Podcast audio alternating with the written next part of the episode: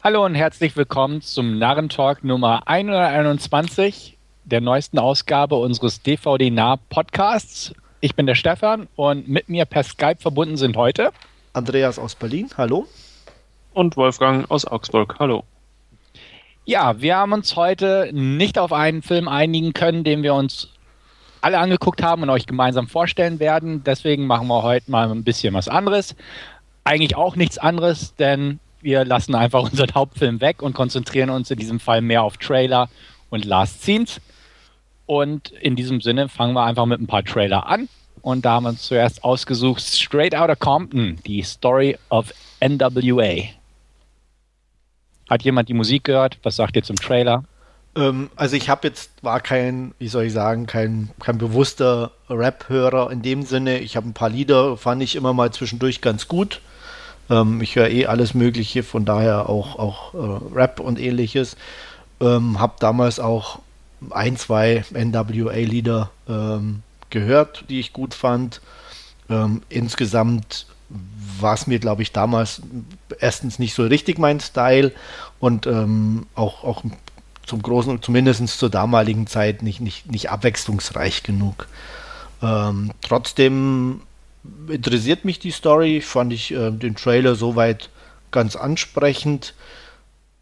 Hm, ich, ich sage jetzt mal, irgendwie in dem Fall von Klischees zu sprechen, ist wohl äh, falsch, weil es ja wirklich irgendwo äh, ja reinrassige Klischees in Anführungsstrichen sind, aber das war nun mal so. Und ähm, deswegen, ja. Ähm, aber wie gesagt, mich interessiert ein bisschen so die Story dahinter. Ich werde jetzt nicht irgendwo losrennen und mir den kaufen, aber ansehen sicherlich. Ja, geht mir ähnlich. Ähm, Musik an sich war jetzt auch nie so das meine. Ich kenne auch das, den, das ein oder andere Lied bestimmt und, und vom Hören vielleicht dann noch ein bisschen mehr, was man ja teilweise dann so auf Partys oder so dann äh, noch mitgenommen hat. Aber der Film an sich sah jetzt zumindest interessant aus, der Trailer. Und ähm, ich werde mir den sicher auch irgendwann mal ausleihen und anschauen, weil einfach auch, auch ja diese Geschichte dann vielleicht doch durchaus sehr sehenswert sein könnte. Ja, ich sehe das ähnlich. Also auch, wie ihr eigentlich schon gesagt habt, damals in der Jugend so ungefähr hat man da mal ein, zwei Lieder mitbekommen. War auch nicht so ganz meins. Ähm, das Titelstück kennt man halt, Straight Outta Compton. Ähm, war ja auch ein Teil in diesem netten Filmchen mit Topher Grace da letztens. Ich weiß nicht mehr, wie er hieß, aber da war auch so eine nette Szene drin, wo das Lied nochmal gespielt wurde. Ansonsten, ja, der Trailer ist in Ordnung, wird bestimmt mal geschaut aber auch, wenn dann geliehen, sage ich mal. Ähm, der Trailer war ja, oder nicht der Trailer, sondern der Film an sich ist ja auch gerade erst letzte Woche, glaube ich, in den Schlagzeilen gewesen, als einer der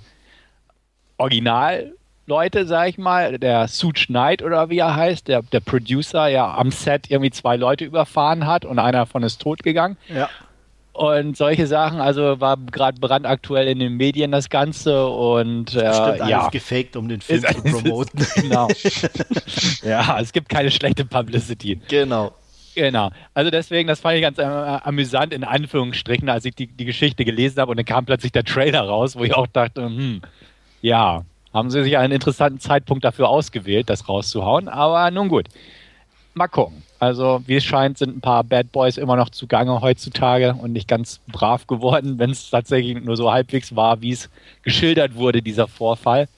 Ähm, ja, mal gucken, was der Film so bringt, ob das denn wirklich ja, Unterhaltung bietet, in dem Sinne, dass man da ja andere Schauspieler hat, die jetzt die, die bekannten Personen, ähm, Ice Cube und Dr. Dre und so verkörpern ob das denn halt so eine reine Playback-Show wird, in Anführungsstrichen, oder auch nicht, wird sich dann halt zeigen. Aber so auch ähm, einfach so ein bisschen Nostalgie und daher auch äh, passables Interesse, aber jetzt nicht brennend. Vielleicht so ein bisschen auch aus so einem dokumentarischen Gesichtspunkt einfach, um ja. die Geschehnisse der damaligen Zeit genau. nochmal dass man es ein bisschen, bisschen, einordnen kann und weiß, ja. was, was abgelaufen ist oder wie, wie sich die Band entwickelt hat, weil ich habe mal, wie du schon sagst, Dr. Dre und Ice Cube kennt man heute und äh, würde die nicht unbedingt jetzt mit so äh, pauschal mit irgendwelchen Gang-Sachen oder so in Verbindung mhm. bringen.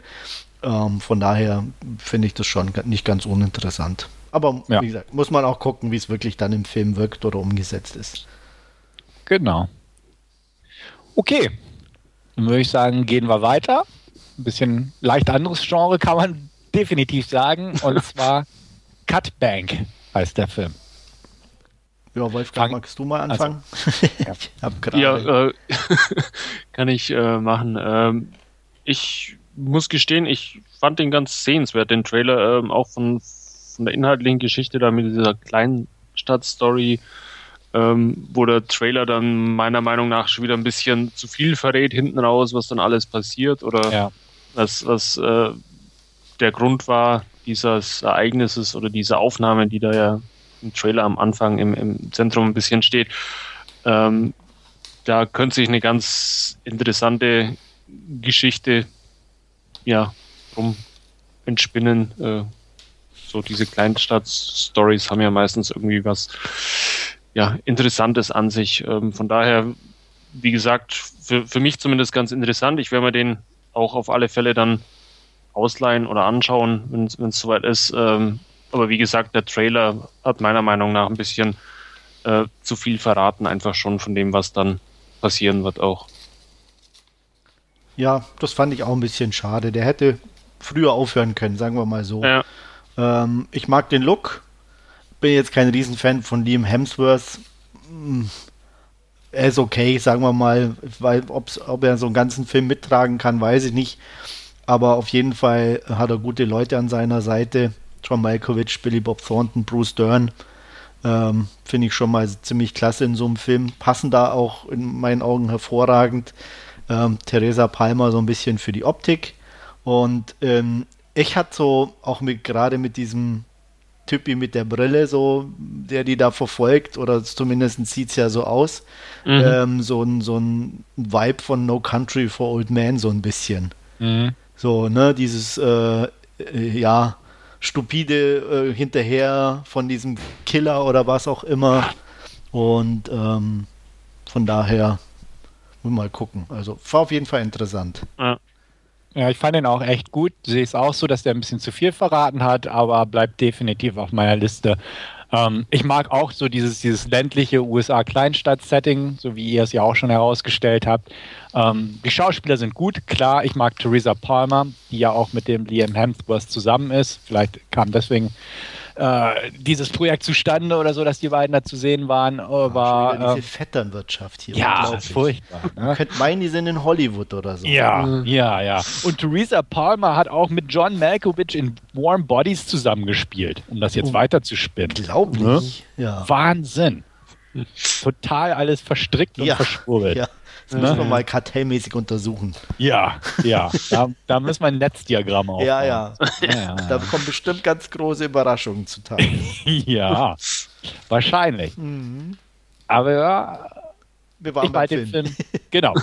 Und, und den behalte ich im Auge. Also ich bin gespannt drauf. Definitiv. Ich mochte den Vibe vom Trailer einfach und ja. ähm, gefiel mir echt gut, muss ich ganz klar sagen. Wird geschaut. Absolut, ja. Jo. Gut, äh, kommen wir mal zu einer Fortsetzung. Ähm, den ersten Teil kennen wir, glaube ich, alle drei. Fragezeichen? Ja, ne? Ich glaube, den hat man sogar mal besprochen hier als Hauptreview, oder? Kann sein, ne? Irgendwas war da. Wie auch immer, es geht jetzt nicht um Magic Mike, nein, es geht um Magic Mike XXL. Nicht von Soderbergh. Ja, ja, nicht, nicht von Soderbergh, aber mit dem Channing. Und mit und XXL wird alles größer, das weiß man ja. das stimmt. Ja. Und die Cody ist nicht dabei, dafür die Amber und der Matthew McConaughey ist nicht dabei. Ja. Weil er wahrscheinlich in seinem Lincoln mhm. durch irgendwelche Werbeclips fährt gerade oder wahrscheinlich. so. Wahrscheinlich. Und ich Was muss sagen, er interessiert mich noch weniger als der erste. ähm, wir haben den ersten besprochen, kann ich mich erinnern. Und ähm, der war okay. Äh, ich meine, ja, Soderbergh äh, mögen wir ja, glaube ich, im Großen und Ganzen soweit ganz gern von seinen Sachen her. Mal mehr, mal weniger. Das mhm. ist für mich oder war definitiv einer der schwächsten von ihm. Ähm, ich fand die Thematik nicht sonderlich interessant. Ich fand die, die, die Entwicklung der Figuren nicht inter sonderlich interessant. Er ist gut gemacht und ähm, ähm, darstellerisch in Ordnung. Das war alles okay, aber es wie gesagt, ich fand es einfach extrem uninteressant. Und ähm, ja, hier war es jetzt noch schlimmer in meinen Augen in dem Trailer. Da war nichts dabei, was ich nur im Ansatz interessant fand. Ich kann mir auch nichts vorstellen, was man da noch erzählen will, muss ich ganz ehrlich sagen. Ja, ich glaube auch, dass es ein bisschen so ein, so ein Problem einfach sein könnte, dass einfach äh, ja der Erfolg des ersten Teils da einfach nochmal irgendwie ähm, ausgenutzt wird. Ich fand den eigentlich auch recht äh, passabel, so wie er abgeschlossen ist. Äh, Stefan und ich, wir mochten den ja dann doch ein bisschen mehr wie du. Ja. Ähm, ich bin jetzt auch unschlüssig, ob ich da jetzt diesen zweiten Teil äh, unbedingt brauche oder ja, ob es nicht mit dem ersten Teil das getan hätte. Ja, sehe ich auch so. Also, obgleich ich den ersten, wie gesagt, durchaus ordentlich fand. Sequel werde ich mir auch irgendwann angucken, klar. Aber ja, wirklich reizen tut es mich jetzt irgendwie auch ja. nicht. Aber es ist bestimmt nicht verkehrt. Ich weiß jetzt nicht genau, wie die Story ist, muss ich auch ganz ehrlich sagen, hat mich auch nicht so wirklich interessiert. Aber. Du ja. hast nur gesehen Amber. Amber, ja. Ich sehe gerade in der Besetzungsliste Elizabeth Banks ist ja auch dabei. Ja. Ja, die brauchen ja. auch ein paar ältere Damen. Ja. so, so, alt ist die jetzt aber auch noch nicht, oder?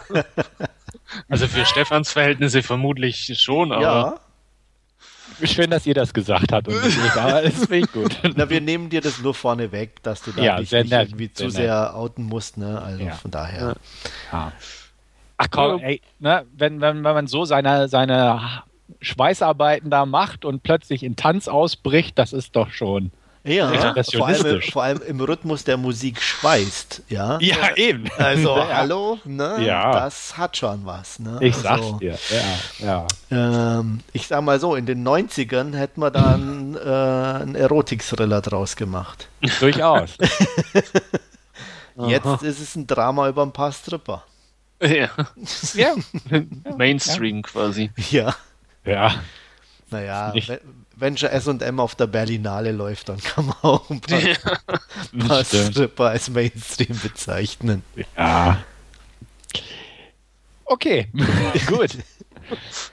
Also wird, wird peripher im Auge behalten, aber nicht groß. Ja. Vielleicht etwas interessanter, weil auch noch deutlich weiter weg vom Mainstream ist das Regiedebüt von Ryan Gosling genannt Lost River. Und da beginne ich jetzt einfach mal. Der sieht schön strange aus, wird geguckt kann man so sagen. Absolut. Ähm, bin gespannt drauf, einfach, ob, ich, ob das als Gesamtfilm funktioniert, aber es sind ein paar nette Schauspieler dabei. Ich mag einfach so sehr strange Geschichten la David Lynch, la Richard Stanley oder wie auch immer. Und ähm, das passt einfach in diese Kerbe irgendwo rein. Ja, wird im Auge behalten und bei Gelegenheit auf jeden Fall mal gucken. Kann blöd ausgehen und was weiß ich, ne, langweilig oder echt irgendwie Banane, aber ähm, Neugier ist definitiv geweckt, einfach auch, weil ich solche Filme mag. Ja, wie gesagt, unbedingt. Das entspricht auch dem, was ich gut finde oder wo ich ähm, dabei bin. Es ist ein kleinerer Film, es sind interessante Leute dabei. Ähm, Christina Hendricks ist ja auch kein Geheimnis, finde ich gut. Und ähm, Saoirse Ronan äh, ist sowieso immer, denke ich, auch als Schauspielerin interessant. Hat auch hier wieder eine ganz gute Rolle abgegriffen. Und ähm, ja, man muss sagen, ähm, von der Optik her und so vom Trailer würde ich sagen, er hat bei Reffen gut aufgepasst, als er mitgespielt ja, hat. Genau. Ne? Mhm. So irgendwie vom, vom Vibe her, das lässt sich nicht leugnen. Ähm, aber ich bin definitiv neugierig. Aber äh, auch, ähm, natürlich, ähm, wie, wie Stefan schon sagte, das kann auch echt in die Hose gehen. Und äh, schöne Optik, aber sonst der Rest halt nicht so prickelnd. Werden wir mal abwarten. Aber ich bin neugierig. Also ich glaube, Strange trifft es ganz gut. Das habt ihr beide auch benutzt, dieses Wort, und ähm, passt ja wie die Faust aufs Auge irgendwie.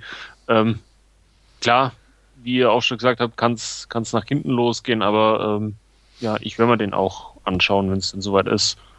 Einfach, weil die Besetzung auch ganz interessant ist, wie, wie Andreas schon gesagt hat. Bei Reffen hat er sich scheinbar ein bisschen was, was abgeguckt, was prinzipiell ja nicht schlecht ist jetzt.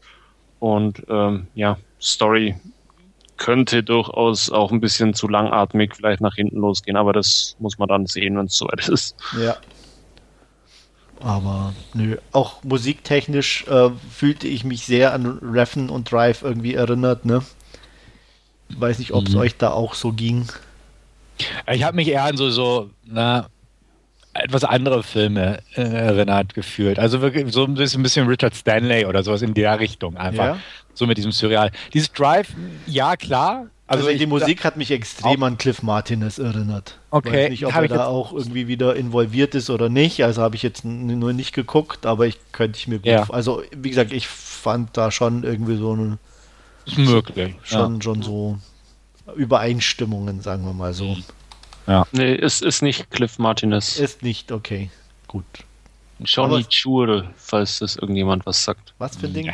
Johnny Chul ist die Musik Schüler von Cliff Martinez. ja. Ist dann wie bei über das Hans Zimmer und Klaus Badelt. Und ja, so, so ungefähr hatte ich das ja. eben gerade im Kopf. Ah, hallo? Äh, guck mal weiter runter auf DMBD, genau, gucke ich gerade. Johnny Jewel, Composer, äh, Additional Music by Drive. Oh. Der Praktikant war. So ja. ungefähr. Also, äh, hatte mhm. ich doch recht, ne? War nicht so weit weg. Okay. Ja, wir werden gucken, ob Unbedingt. er da also, an die Vorbilder rankommt. Ja, aber wie gesagt, ich bin auf jeden Fall dabei. Mhm. Ja, ich auch. Okay, anderer Film, der schon in den USA durch ist, aber hierzulande, glaube ich, noch diesen Monat irgendwie zumindest in ein paar Kinos kommt, ist Whiplash. Musikdrama. Ja, bin ich auch auf jeden Fall dabei, weil ähm, J.K. Simmons ist ja sowieso weltbester Nebendarsteller. Ja. Und äh, wenn er schon mal dann die Hauptrolle hat und dann auch noch so äh, immens gute Kritiken damit einfährt, dann denke ich, ist es ein Blick wert. Ähm, Schlagzeug und ähm, finde ich sowieso nicht uninteressant. Ist, glaube ich, auch, gibt es nicht so viel Filme drüber und ja. dann auch schon ja. auch das noch Ganze sozusagen auch als ernst genommenes Schlagzeug und nicht nur irgendwie in der Band. Ähm, die Kombination finde ich äh, sehr interessant und dann auch wie dieses Pushing the Limits und ähm, ja, also bin ich definitiv dabei. Ich auch. ja, ich wusste jetzt nicht, ob Wolfgang einsteigt, aber dann tue ich es einfach. Ähm, ja, ich bin auch sehr neugierig, neugierig auf den Film, auch dank der guten Kritiken. J.K. Simmons mag ich auch und ähm, ja, die Story ist, ist klassisch irgendwo. So Schüler wird gepusht. Da gibt es ja in diversen Milieus Ballett und Tanz und was weiß ich. Ja. Aber ähm, wie Andrea schon sehr schön herausgestellt hat, es ist einfach J.K. Simmons, der kann solche Rollen. Hier kriegt er ne, Spotlight ja. und da darf er nochmal richtig raushauen und, und das hat er wohl getan. so richtig raushauen, ne? Das ist genau. ja auch jetzt zumindest so vom Trailer her, was man auch so, dass er da ja schon over the top geht mit dem, was er sagt und wie er sagt. Und das ist, mhm. glaube ich, schon auch so ein bisschen noch mehr, was auch bei anderen so Pushing the Limits Filmen oft so ist. Ne? Da, da sind es ja eher meistens so die Motivatoren in Anführungsstrichen und mhm. die sind halt zwar auch vielleicht ein bisschen strenger, aber äh, hier geht es ja schon an die Substanz. Ne? Und ja, das ist dann ja. schon auch nochmal ein bisschen was anderes, glaube ich. Genau, und deswegen, also bin ich auch sehr gespannt auf den Film. Definitiv ein Kandidat. Ja, Wolfgang? Ja. Ge geht mir ähnlich. Ähm, Trailer sah vielversprechend und gut aus. Halt auch mal wieder, ähm, ja, großes Kino, um, um dieses Wort mal wieder reinzuwerfen irgendwie. Und ja, äh, wie du ja schon gesagt hast, Andreas, äh, auch mal interessant, was über einen Schlagzeuger zu sehen, weil ja dann doch eher meistens die Gitarristen oder die Sänger im Vordergrund stehen. Ja. Daher ähm, sah für mich auch definitiv gut aus, der Trailer. Mhm. Gut, machen wir wieder eine lustige Kehrtwendung in ein anderes Genre, nämlich Komödie, Schrägstrich Drama. Teil 2. Uh, ja, uh. ohne Thunder Song. Uh. Ohne Thunder Buddy Song, ich wollte es gerade sagen. Das Nein, das ja ist der Trailer nicht. schon uncool. Ja. ja, was, was, und ohne Mila Kunis. Naja, dafür ist der Man ja. Starfleet. Ja, genau. Was ja. für ein Ersatz. Ganz, ganz ja. toll. Geh dir doch Jupiter Scanning angucken. Ne? Ja. Wenn du so auf sie stehst. Quäl dich dadurch. Ja. nee, ähm, ich fand den Trailer mau. Also ich war ja auch vom ersten Teil irgendwo enttäuscht, aber der hatte zumindest einen coolen Trailer. Ja. Und hier kam es mir so vor, als wäre es so ein, so ein einfach so ein Aufguss des alten Trailers. Es gab ja auch in der ähm, in dem ersten Film, ich weiß, ich glaube auch in dem Trailer diese Aufzählung mit ähm, mit den Mädchennamen. Mit dem Mädchennamen, hier gab es auch so eine Aufzählung. Es ist, hat irgendwie nichts Neues reingebracht, außer dass hier noch deutlicher irgendwie rausgekommen ist, dass auch dieser Film einen ziemlichen Drama-Anteil haben wird. Und der hat schon den ersten Teil meines Erachtens ein, Stück, ein gutes Stück weit runtergezogen. Und ähm, grundsätzlich bin ich auch kein Freund von Seth MacFarlane, zumindest wenn es um Realfilme geht. Und ich habe einfach das Gefühl, dass der zweite Teil noch belangloser wird als der erste irgendwie. Der erste war zumindest noch neu. Oh, ein sprechender Teddy, der säuft und so. Und hier jetzt mit äh, ja, Vaterschaft und Heirat Ja, und so Kram. zumindest. Ja, das hat er im äh, ersten auch schon. Hm? das stimmt. Das Ja, stimmt. aber noch Ja. nicht so offensiv. Aber hier, ich finde, das, das ist jetzt einfach so, so dieses Konventionellere und man hat so ein bisschen diese politischen Themen mit drin, ne? Vaterschaft und ne, das Recht, ja, ja. das Recht, bla bla bla. Recht auf Selbstbestimmung. Genau, und, und das, ne, das fand ich einfach so wie so ein langen Bart und ähm, muss ganz ehrlich sagen, der hat mich nicht wirklich angesprochen. Ja. Also ne, wird bestimmt auch mal geguckt, kommt irgendwie auf die Leihliste und habe auch schon im Vorfeld des Podcasts gesagt, irgendwie kriege ich ja so manches mit der Leihliste irgendwo zwischen irgendeinem Eric Roberts und Oliver Gruner Film, werde ich den bestimmt auch mal im Briefkasten haben. Und ja. wird mal geguckt, aber haut mich echt nicht so wirklich um. Der erste war okay und Ja. mehr als das erwarte ich beim besten Willen jetzt nicht. Ja, äh, geht mir ähnlich. Ähm, ich hatte den ersten zufällig vor ein paar Wochen wieder im Player. Ähm, der hat auch ein paar äh, nette Gags, die anzuschauen sind, aber wie du schon sagst, dieser Drama-Anteil, äh, der zieht ihn einfach unglaublich runter, den Film, und, und äh, ja, passt irgendwie nicht. Und sah jetzt bei dem hier irgendwie auch, auch ähnlich aus, dass es da ein bisschen in diese Richtung gibt und dann halt ab und zu mal diese ja, billigen Lacher mit drin sind, aber ähm, so richtig angesprochen hat er mich jetzt auch nicht. Fandst du das jetzt nicht lustig in der Samenbank? Ja, es ist halt irgendwie. Ja, es ist schon irgendwie man, man, man ja, so Monday, ja, okay. War, war schon lustig, aber es ist. Ja, man ist kein- grinst, aber es ist halt nichts, Ja. wo dich irgendwie irg- extremst unterhält oder wo du Ja. sagst, da, da kann ich einen Film draus machen und äh, meistens oder im, in dem Moment, wenn du dann im Hinterkopf hast, wie es ja auch beim ersten Teil war, die besten Gags sind schon die, die im Trailer sind. Ja. Dann Ja. kannst du dir vorstellen, wie der Film wird, so ungefähr. Dann ist es noch ein Grund mehr, dass man den nicht unbedingt angucken muss. Aber immerhin Flash war dabei und hat sie getraut. Ja. Ja. Ja, die werden wieder ein paar nette Cameos mit dabei haben und so, ganz klar, aber ach ja, ne? Was als Zeichentrick funktioniert, funktioniert nicht so wirklich als Realfilm. Nee. Hat man so bei ihm das Gefühl. Das passt nicht so ganz. Ja. Deswegen. Und diese Samenbank-Geschichte ist auch so ein klassischer Zeichentrickwitz im Prinzip. Der Ja. könnte auch aus American Dad oder so kommen. Ja. Und äh, dementsprechend, ja, ne? Okay. Gut, sind wir uns da auch mal so ein bisschen einig. Auch nicht schlecht. Gucken, was, was das Reboot von The Fantastic Four bei uns so hervorruft für Emotionen. Auch wieder von mit Miles Teller unter anderem, den wir ja auch gerade bei Whiplash besprochen haben. Und äh, mit einem schwarzen Johnny Storm dieses Mal. Sehr kontrovers. Total. Genauso Mhm. kontrovers bin ich auch. äh, naja, Mixed Emotions, wie man so schön sagt. Ähm, auf der einen Seite freut es mich, dass es ein bisschen mm, anders ist wie die alten Fantastic Four, die ich einfach ziemlich scheiße fand. Sind sie auch. Ähm, und gleichzeitig aber auch enttäuscht, weil es halt alles aussieht wie alle anderen Comic-Verfilmungen auch.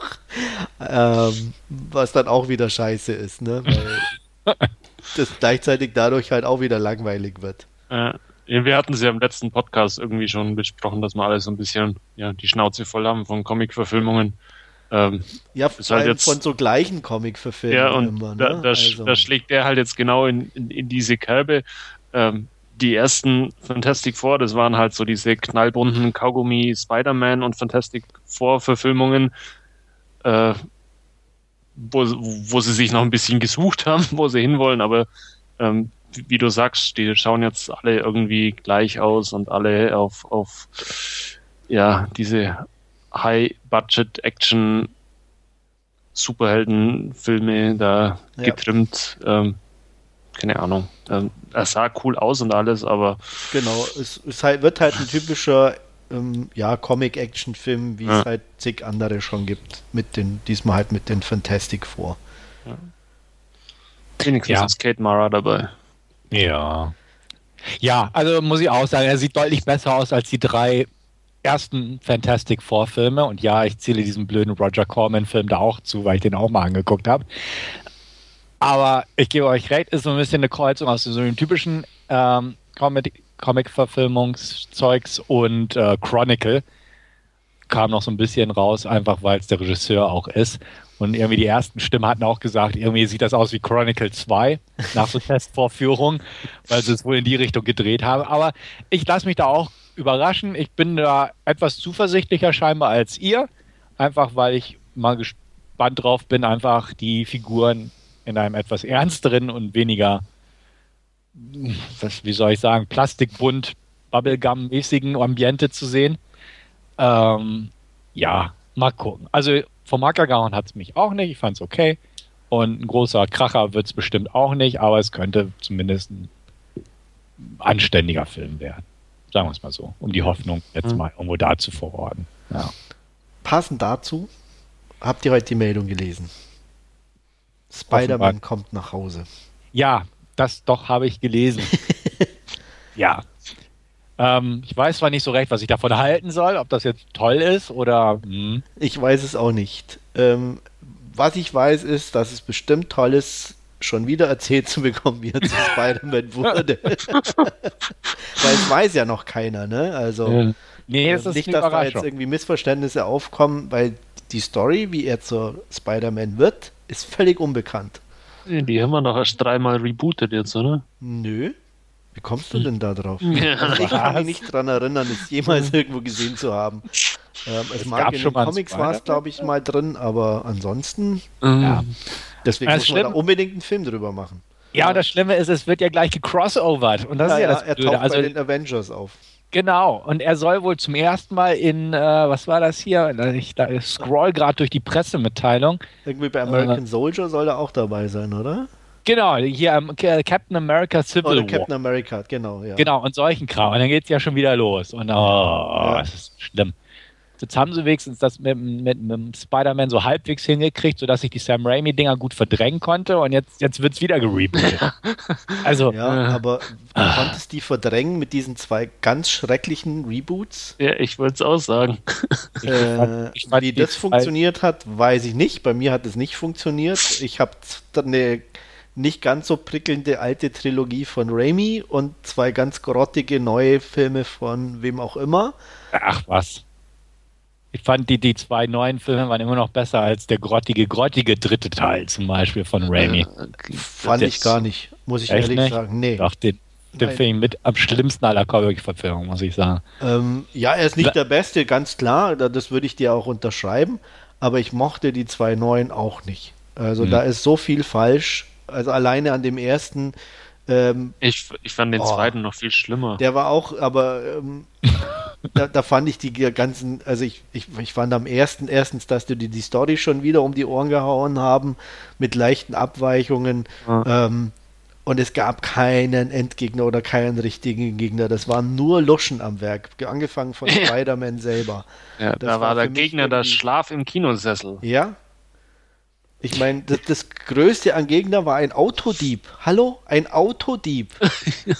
Ja, siehst du, dann kannst du dich ja freuen auf die neue Reboot-Geschichte. Äh. Kriegt er bestimmt tolle Gegner. Bestimmt, Zusammen mit ja. Captain America und allem drum und dran. Ja. Äh, Mhm. Ein Autodieb. Ja, ja, ja. ja. Ist halt gut. Unglaublich. Äh, Ich saß da echt nach dem Film da und dachte, okay. wenigstens musste er keine Stadt in Schutt und Asche legen. Ja. Naja. Machen wir mal weiter besser. ja, Bevor ich mich hier noch irgendwie. ja, ja. Gut, dann, dann machen wir mit was, was Positivem weiter, nämlich auch was ganz Seltenes heutzutage, einem Remake. Juhu, Uh. endlich! Endlich gibt es ein Remake von Poltergeist. Ja.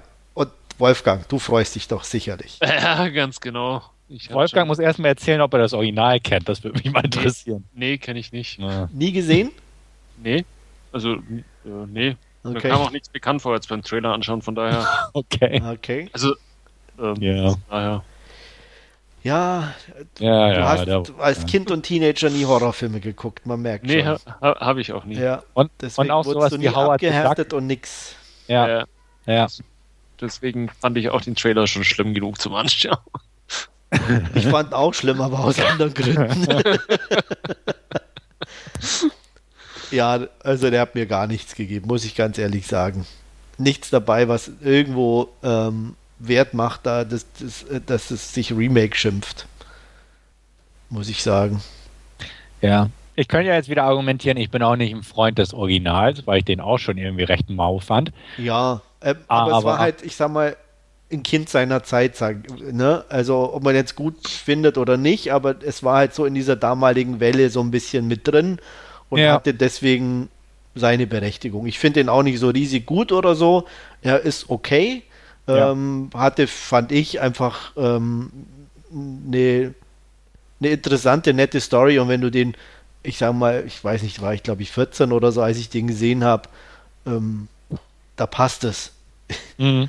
Ähm, inzwischen ist der ja auch äh, ausgelutscht und, und, und äh, nicht mehr sonderlich interessant, aber das Remake ist für mich sinnlos, also, weil das auch keine Story ist, wo du jetzt, wie zum Beispiel Tanz der Teufel oder irgendwas so mit, mit visuell irgendwie toppen könntest oder mit ein bisschen mehr Blut oder so, weil das dann auch der eigentlichen Story irgendwie entgegenläuft. Und Jumpscares, äh, wie da drin waren, die reisen einen nicht so vom Hocker, muss ich sagen. Mhm. Außer mich. Äh, außer Ja. dich, ja, aber als alter Horrorfilm-Fan ähm, Als- war das als Abgestumpfter Horrorfilm. total, war das äh, ein, ein müdes Lächeln. PG-13 Kinderkacke halt. Ja, Ne? Alter, Ja, ey, ja. das Kannst geht ja gar nicht. vergessen. Nee, f- null Blut, nix. Nee, also. nee. Und unter Hard R-Rating geht hier gar nichts. Die Doch, geht. Horrorfilm-Fans. werde ich dann nachher mal erzählen, ähm, dass es ganz gut funktioniert und ähm, auch mit nur, sage ich mal, nicht direkt Jumpscares, aber so ein bisschen auf die klassische Variante. Aber hier zumindest im Trailer war nichts dabei, wo ich sage, das äh, lohnt sich dann für mich, den anzugucken. Ja, haut mich auch nicht um, muss ich sagen. Ich fand's lustig, wie du meinst, äh, wo du ja gesagt hast, ähm, ist alles abgegrast und man kennt's einfach schon. Ich fand's toll, dass man gleich ne, proaktiv in dem Trailer verraten hat, dass das Haus auf dem alten Indianerfriedhof äh, gebaut wurde. Ja, da dachte ich auch, ja, schön. So, so den Plot-Twist vom Original nochmal so äh, einfach im Trailer rausgehauen. Na, das ist doch auch nicht wichtig, oder? Ich meine, was soll das? Ja, eben. Ne? Warum ist es spukt es? Eben, ja. Ne? Aber, ja. vielleicht Ja, kommt ja das noch ist was wahrscheinlich völlig so- anderes. Ja, genau. Die Ja, haben sich jetzt stimmt. was Neues einfallen lassen. Das, Das Ali- soll dich nur in die. Irre führen mit diesem Friedhof. okay, okay, Ja, okay. wahrscheinlich ist ein Alienschiff drunter. Unter dem Friedhof. Auch nicht verkehrt. Das Ne? wäre. Das wäre wirklich cool. siehst du? Die haben sich was überlegt. ja. mhm. Allein deswegen musst du den Film angucken, um rauszufinden, ne, Wa- was jetzt was genau. Da, genau. Ja. Mhm. Mhm. Ich habe mir ja gerade gekauft, muss ich dazu sagen, hier diesen Dark Skies, auch mit J.K. Simmons als, Ja. als Erklärbär. Okay. Äh, der ist ja auch so eine Kombination aus ähm, ne, Horror mit Aliens und Exorzismuskram. Ah ja. Kö- Ja, ja, ja. Könnte, könnte auch so sein. Könnte auch sein, ja. Ja, also, Also, eben. ne? Wobei es auch dann natürlich nichts Neues mehr wäre. Das stimmt allerdings. also das ist schon wieder für den Arsch dann. Ja. Aber ja, also bleibe ich bei Dark, Dark Skies erstmal.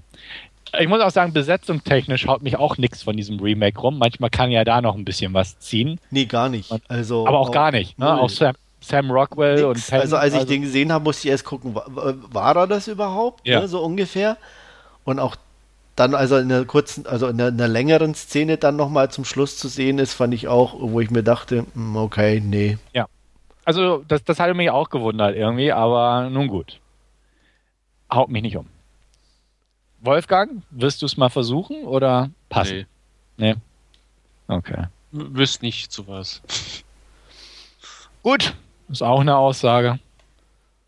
dann würde ich sagen, schließen wir unsere Trailers-Sektion und gehen zum Last Scene über, wo der Andreas beginnt mit einem Horrorfilm, der übrigens auch doch R-rated ist, habe ich nochmal nachgeguckt. Was? Oculus. R-rated? Ja, Also habe bei ich uns gerade extra Bei nachgeguckt. uns ist er ab 16. Ja, aber ich habe extra nachgeguckt. Aber bei uns Rated? ist er ab 16. Ja, ist trotzdem R-Rating. Vielleicht habe ich irgendeine Cut-Version gesehen bei uns, das kann ja sein. Oder die FSK ist ein bisschen freigiebiger. So. Also es war nichts dabei, wo ich sage, das ist R-Rating. Äh, tut mir leid, ist aber so. Ja? Kann ich nicht ändern. Weißt du, oder hast du gelesen, warum R-Rating? Irgendwie wegen. Fluchen oder Wegen Fluchen. ja. Wird da viel For, geflucht? for terror, violence, some disturbing images and brief language. Da hörst du es. Brief Language da. ja. Ja, die sind, halten sich sehr kurz in ihren Ansprachen, das stimmt. Okay. Ähm, ja, dann erzähl Ich mal. erzähle mal von Oculus. Ähm, wie ihr sicherlich euch erinnern könnt, habe ich ja von Regisseur Mike Flanagan den ersten Film schon gesehen, den er gedreht hat, der wie hieß? Absentia. Genau. Oder? Ja, War doch ja. Okay. genau. Den ich ja auch schon recht ordentlich fand für so eine kleine ähm, Low-Budget-Produktion. Hier hat er jetzt bei Oculus ein bisschen mehr Geld zur Verfügung. Ähm, hatte wohl auch ähm, selber einen Kurzfilm gedreht, der so hieß und ähm, hat den jetzt sozusagen in eine Langversion umgewandelt mit ein bisschen mehr Geld. Optisch hat er mir gut gefallen. Es ist jetzt natürlich auch kein riesen Big-Budget-Film, dass wir uns da jetzt nicht falsch verstehen. Es ist immer noch eher im unteren äh, Drittel oder Hälfte der sonstigen Budgets angesiedelt. Und ähm, ich glaube, wenn mich nicht alles täuscht, 5 Millionen, was natürlich nicht gerade viel ist. Worum geht's? Es geht um einen, wir lernen einen jungen Mann kennen, der wohl ähm, psychische Probleme hat. Er ist ähm, in einem Sanatorium und wird sozusagen von einem Arzt ähm, untersucht und mit Fragen gelöchert. Und ähm, nach einer kurzen Fragestunde gibt es vor so einem Gremium die Empfehlung, er ist soweit gesund und kann in die Obhut seiner Schwester entlassen werden. Ähm, diese Schwester ähm, ist wohl oder arbeitet, wie man dann feststellt oder sieht, in, in, als ähm, Auktionshelferin. Ähm, ihr neuestes Projekt ist der Verkauf eines äh, alten Spiegels. Und bevor dieser Spiegel an seinen Besitzer übergeht, hat sie es ähm, oder dreht sie es so, dass sie in, in den Besitz dieses Spiegels bekommt. Ähm, und man erfährt, dass wohl sie in ihrer Kindheit zusammen mit ihrem Bruder ein einschneidendes Erlebnis mit diesem Spiegel hat. Und nach und nach werden parallel mit Flashbacks und äh, aktuellen äh, Ereignissen diese Geschichte aufgedeckt und, und erzählt, was allein schon von der Struktur her sehr interessant und auch echt gut gemacht ist, muss ich sagen. Also es war nie so, dass man das Gefühl hatte, man kommt nicht mehr mit und es war auch ein sehr, ein sehr guter Rhythmus in der ganzen Geschichte. Die Darsteller, also allen voran auch die Kinder, muss ich echt sagen, waren gut ausgesucht und gewählt, auch in, in, in Verbindung mit ihren erwachsenen Ichs dann zu sehen. Das hat echt gut gepasst. Ähm, die Schwester versucht herauszufinden, was mit ihren Eltern passiert ist, beziehungsweise weiß es und ähm, vermutet den Spiegel dahinter, will das beweisen, indem sie eben ganz bestimmte äh, Anordnung um den Spiegel macht, mit Kameras, mit Weckern und so, weil der Spiegel sozusagen äh, bestimmte Fähigkeiten hat und äh, die sie eben mit ähm, ganz vielen Tricks aushebeln will. Ihr Bruder ist durch diesen Aufenthalt so überzeugt davon, dass das alles gar nicht passiert ist, sondern dass das alles natürliche Ursachen hat, dass er, trotzdem er ihr versprochen hat, ihr zu helfen in, in, als Kind, äh, nichts mehr davon wissen will. Und das Ganze, wie gesagt, entwickelt sich zusehends in, in diesen verschiedenen Zeitebenen, die parallel ablaufen in, in, in dem Film. Und ähm, ja, in, mit Darstellern und Musik und allem drumherum echt gut gemacht ist. Ähm, es sind ein paar super scary Moments mit dabei, muss ich sagen, ähm, die, die, die auch klasse rüberkommen, die mir echt gut gefallen hat. aber er hat auch seine Schwächen, leider, muss man sagen. Es ist, ähm, ja, ich weiß nicht, es ist nicht hart genug ist jetzt vielleicht der, der, falsche Ausdruck, wenn man hört, dass er R-rated ist. Aber ähm, auch die Scary Moments, das ist ein bisschen ähm, zu wenig fast irgendwo. Also man, man, es ist so im Ansatz immer, wo man sagt, boah, da hätte so was richtig Fieses daraus, daraus werden können. Ähm, und so ist es halt nur ein ganz guter atmosphärischer kleiner Horrorfilm geworden, was nicht schlecht ist, gar keine Frage. Aber man, oder mir ging es zumindest so, dass ich das Gefühl hatte, irgendwo fehlt mir trotzdem noch was oder man hätte irgendwo noch einen Schritt weiter gehen können und ähm, äh, ja, also ich weiß auch nicht. Also es ist gut, aber nicht gut genug in Anführungsstrichen und ähm, von daher schwer einzuordnen. Ich finde ihn gut genug, dass man ihn äh, anschauen sollte, wenn man sich für, für Horrorfilme interessiert. Ich finde ihn ähm, auch gut genug, dass ich mir gut vorstellen kann, den nochmal irgendwann anzugucken. Ähm, ja, die Darsteller sind, wie gesagt, absolut in Ordnung. Katie Sackhoff kennt, glaube ich, der eine oder andere. Rory Cochran ist auch nicht so ganz unbekannt. Das sind keine Riesendarsteller, aber passen hier ziemlich gut mit rein in, in, in die Story, spielen auch sehr gut. Und ähm, ich fühlte mich echt gut unterhalten und ähm, deswegen kriegt er von mir sieben von zehn Punkten. Auf den bin ich auch gespannt. Also auch schon seit den Trailern her, das passt in mein Beuteschema. Ja. Absentia habe ich bislang leider noch nicht geguckt, muss ich gestehen, aber auch von dir habe ich ja ziemlich Gutes gehört. Ähm, Oculus wird definitiv mal irgendwie demnächst in den Player wandern, wahrscheinlich noch vor Absentia. Aber ist ja auch ich bin gespannt. bekommen bei uns. Genau, genau. Und ähm, nö, ich gucke ja gern sowas. Ich erwarte jetzt auch nichts Weltbewegendes, aber ich bin schon mal froh, dass du auch sagst, dass der durchaus Sachen zu bieten hat und nicht einfach nur so in der Masse untergeht von diesem Film, die es ja auch schon echt viele ja. gibt inzwischen. Ja. Und ähm, ja, gar nicht. Also wie gesagt, allein durch die Struktur, ich meine, das ist auch nichts mhm. Neues natürlich mit so Flashbacks und so, aber ähm, es kommt da noch so eine Komponente, die ich jetzt nicht verraten will, mit rein. Ähm, mhm. Das, was der Spiegel sozusagen macht und ähm, was es natürlich dann auch, auch um eine, eine so ja, wie soll ich sagen, um eine dritte Ebene erweitert und das ist dann echt interessant und, und ähm, äh, äh, ähm, auch als Zuschauer ist man sozusagen dann nicht ganz sicher, was denn da gerade abläuft. Und ähm, das, das macht es interessant anzugucken. Das fand ich ganz gut. Ja. Na, lass mich raten. Ein Tor zum Indianerfriedhof. Ah. Äh, nee, diesmal sind es die Aliens. Tut mir leid. Ah, Verdammt. nee, aber ja. wie gesagt, also deswegen ähm, fand ich den echt interessant und ganz gut anzugucken äh, mich reizt es weniger, muss ich sagen. ja, Große um, um da ganz ehrlich zu sein. Ja. Ich, ich würde ja sagen, reizen tut's dich, du hast nur Schiss. Ja. oder, oder so. Weil du als Kind nicht abgehärtet wurdest genau. durch Filme. Wir müssten da mal, glaube ich, mit deinen Eltern reden. Also, ja. Wenn man jetzt brutal ehrlich sein will, dann ist es vielleicht auch so. Mhm. Was war dein ja. erster Horrorfilm und mit wie vielen Jahren? Sei ehrlich. Oh, keine Ahnung frag mich nicht. Es war in der Tat nicht so, dass ich äh, als Kind oder Jugendliche Horrorfilme geschaut habe. Also ja? ich wüsste, ich kann mich jetzt auch nicht explizit an irgendeinen Du hattest erinnern. keinen netten Cousin, der dir mit, mit, mit 13, 14 die harten Dinger mitgebracht hat? Ja, nee. Ein altes nee. Tape von Tanz der Teufel oder so. Hier, ja, guck mal. Ist voll ah. verboten. Mhm. Nee, nee. Ja, also, ja, das ja. war wahrscheinlich nur bei mir so und bei dir, Stefan, oder? offenbar, ja.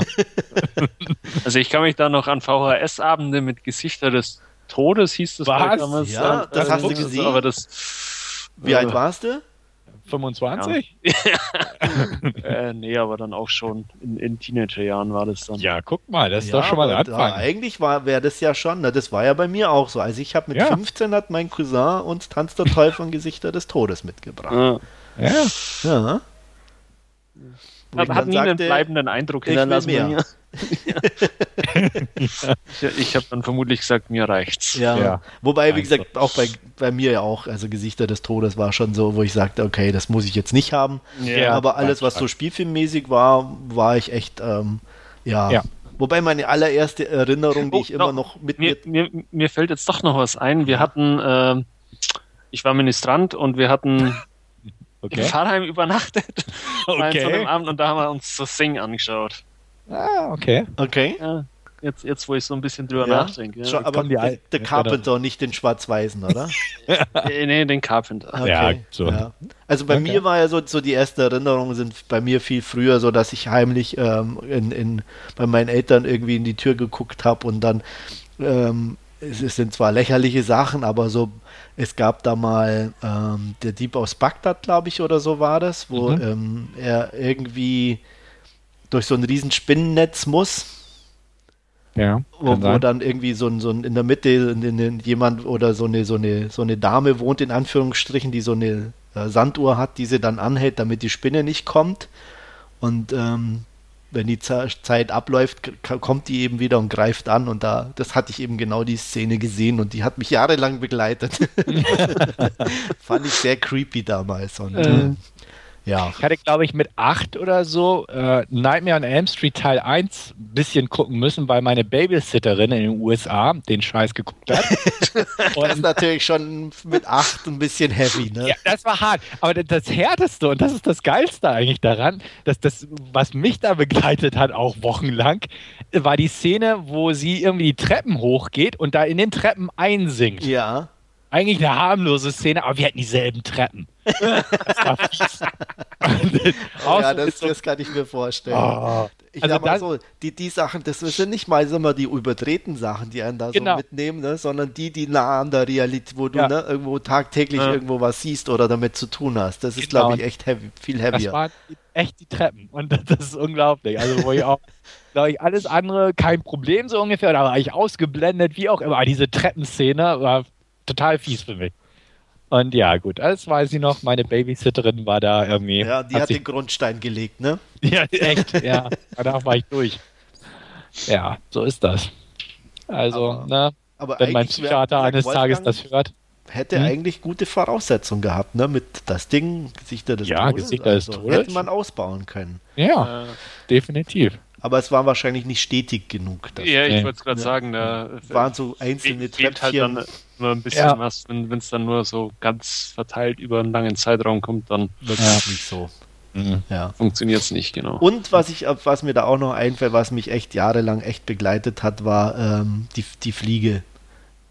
Äh, wie er dann da, äh, ähm, also nicht, oder nee, äh, nicht die Fliege, sondern ähm, der, die, der kleine, weißt du, wo der Mann so klein wird, dieser Schwarz-Weiß-Film, wie er dann irgendwie im Spinnennetz sitzt, oder war das doch die Das, Fliege? äh, das kann sein, weiß ich jetzt nicht. Ja, ich glaube, das war die. Fliege, wo dann irgendwie der da irgendwie im Spinnennetz hängt oder so. Das äh, Okay. ist die einzige Szene. Und die, die fand ich echt creepy, weil ich Spinnen immer creepy fand, weil wir hatten Ja. da im, bei uns im Keller immer so viele.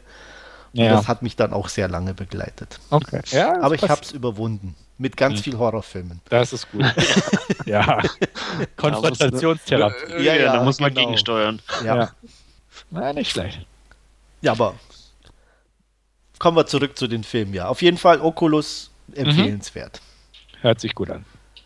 Gut, dann mache ich auch mit einem sehr empfehlenswerten Film weiter. Und zwar hat es mich mal wieder ins Kino verschlagen. Ich habe mir Birdman angeguckt, Untertitel die, oder die unverhoffte Macht der Ahnungslosigkeit. Worum geht's? Kurzfassung. Es geht um eine Theatervorführung und zwar ähm, der ehemalige Comic-Action-Held im Kino, Regan Thompson, gespielt von Michael Keaton, ist inzwischen in die Jahre gekommen, hat Birdman Teil, hat früher den Birdman gespielt, eben eine große Kino-Comic-Figur. Gab auch zwei Sequels. Den vierten Teil hat er abgelehnt zu drehen, ähm, weil er meinte, es war genug. Und ja, von da an ging es so ein bisschen mit seiner Karriere bergab. Er versucht jetzt für sich selbst nochmal ein Comeback zu schaffen, allerdings nicht im Kino, sondern im Theater, und zwar Broadway eine Aufführung von Raymond Carvers What We Talk About When We Talk About Love. Ein etwas unbekannteres Stück, wo die Presse und die einzelnen Broadway-Kritiker schon so ein bisschen unken und sagen, "Na, ich weiß ja nicht, ob das so der richtige ist oder halt ein Ex-Schauspieler versucht ein Comeback am Theater. Ähm, kann das gut gehen? Ist das nur so ein Ego-Ding oder wie auch immer? Aber Regan Thompson versucht das halt und ist auch sehr ambitioniert, indem er das Ding halt sowohl Regie führt als auch Hauptrolle spielt und mitproduziert das Ganze. Sein Produktionskollege Zake, gespielt von Zach Galificanes, ist da ein bisschen sehr skeptisch und steht unter immensem Druck eben, dass das Ding auch ein Erfolg wird, weil er sehr viel Geld reingesteckt hat. Äh, ja, aber es ist halt so die Sache. Man weiß nicht so recht, ob es klappt. Und ne, die ersten Proben, es geht so auf die auf Aufführung zu, sind auch noch nicht so ganz perfekt. Ähm, und plötzlich fällt der Haupt oder der zweite Hauptdarsteller sozusagen aus, weil er einen Scheinwerfer an den Kopf kriegt, der einfach von der Decke fällt und muss sozusagen ersetzt werden. Nun hat aber die äh, ja, Co-Schauspielerin von Riggin gespielt von äh, Naomi Watts, äh, ein Freund oder mit dem sie gerade zusammen ist, der ein großer Broadway-Star ist und gerade auch ein bisschen Zeit hat. Das ist der Mike, gespielt von Edward Norton und den kann sie halt schnell dazu überreden, mitzukommen und die Rolle auszuführen, da er mit ihr auch den Text privat geübt hat und eigentlich schon voll im Thema drin ist. Passt toll und äh, ja, die Gehaltsverhandlungen klappen dann auch noch mit Hängen und Würgen und Mike taucht auf der Bildfläche auf und macht alles ganz wundervoll. Das ärgert natürlich den Riggin so ein bisschen, dass der halt ihm so ein bisschen, ich sag mal, das Spotlight klaut, aber ne, er ist auch super begeistert vom Talent, aber es stellt sich halt mehr und mehr aus, auch schon bei der ersten Vorpremiere, dass ja, der Mike ähm, ja immer wieder Probleme macht, äh, trinkt auf der Bühne echten Schnaps und ist dementsprechend betrunken. Und äh, bändelt auch mit Riggins Tochter an, gespielt von Emma Stone die auch eine Drogen- und äh, Vergangen Rehab-Vergangenheit hinter sich hat. Und das Ganze ist halt sehr, ja, aufwühlend für ihn. Zusätzlich ist das ganze Problem, dass ähm, Riggin auch eine Stimme im Kopf hört, und zwar die des Birdman, seines alter Egos. Ähm, der Film macht es nicht ganz klar, ob es jetzt nun echt ist oder ob er schizophren ist oder was auch immer und spielt sehr geschickt damit, dass offenbar auch durchaus was Wahres dran ist an dem Birdman, denn äh, Riggin kann auch Gegenstände bewegen und ähnliches. Der Film stellt es als realistisch dar. Es ist aber nie ganz klar, ob das jetzt aus seiner Perspektive einfach dargestellt ist oder ob es tatsächlich so passiert. Also wer weiß. Ich verrate es natürlich nicht. Ich weiß, wie es ausgeht. Aber ich kann euch soweit verraten, dass der Film einfach klasse ist. Ähm, toller Film. Also schauspielerisch grandios, spielt halt auf diversen Metaebenen auch so ein bisschen. Auch da will ich nicht zu sehr ins Detail gehen, aber allein wenn man so die Hauptdarsteller anguckt, ähm, Michael Keaton war früher Batman, hat danach auch karrieretechnisch nicht ganz mehr so viel hingekriegt, um das mal so zu sagen. Er war immer präsent, klar, aber er ist immer noch Batman und dafür hat man ihn in Erinnerung. Deswegen passt diese Rolle wie die Faust aufs Auge. Sehr schön gemacht. Wir haben auch zwei andere Leute, die dabei sind. Ähm, Edward Norton, wie wie erwähnt, ist der Hulk gewesen, Emma Stone in den Spider-Man-Filmen, die Andreas ja so toll findet, haben wir auch gerade erwähnt gehabt. Also wir haben hier so ein paar Comic-erfahrene Darsteller in den Hauptrollen, ähm, aber der Film tritt kräftig gegen Comics, gerade Avengers-mäßige Marvel-Verfilmung. Da sind diverse Anspielungen drin. Ähm, auch grundsätzlich gegen Blockbuster-Filme wird viel gestachelt. Es gibt am Ende eine schöne surreale Se Sequenz auf der Bühne des Theaters, wo sich ein Transformer mit äh, Iron Man prügelt, während Spider-Man im Hintergrund tanzt. ähm, es sind solche Szenen, die einfach cool sind und Spaß machen und eigentlich auch nicht so viel darbieten, aber es ist, es ist einfach köstlich. Ähm, der Film ist gedreht wie eine lange Plansequenz. Es, er besteht aus vielen halblangen Plansequenzen bis zu 20 Minuten. Ähm, ist aber so zusammengeschnitten worden. Klar, man weiß, wo ungefähr ein Schnitt gesetzt ist. Aber ich sag mal, wer keinen Plan davon hat und sich den Film einfach so anguckt, äh, könnte fast denken, dass es einfach eine komplette Kameraeinstellung das Ganze ist. Passiert sehr schön. Ähm, Im Gegensatz zum Trailer sind die übernatürlichen Elemente sehr, sehr begrenzt, minimal sogar. Und ähm, im Prinzip ist es einfach eine coole Geschichte über eine Theatervorstellung und den Stress, den da der aufgebaut wird, die Probleme, die es da geben kann, die Egos, die aufeinander prallen und es ist einfach eine, eine sehr coole Geschichte. Tragisch, ähm, humorvoll, toll gespielt. Ähm, wirklich, wirklich gut, muss ich sagen. Also ähm, gedreht hat ihn, ja, wie heißt der gute Mensch? Alejandro González Inaritu. Habe ich garantiert nicht ganz richtig ausgesprochen aber der hatte vorher, zuvor unter anderem 21 Grams und so gemacht und hier ist auch im Prinzip eine klassische Indie-Produktion, ähm, Independent-Film mit, mit bekannten Schauspielern und die dann dementsprechend auch so ein paar Mainstream-Dinger aufs Korn nimmt.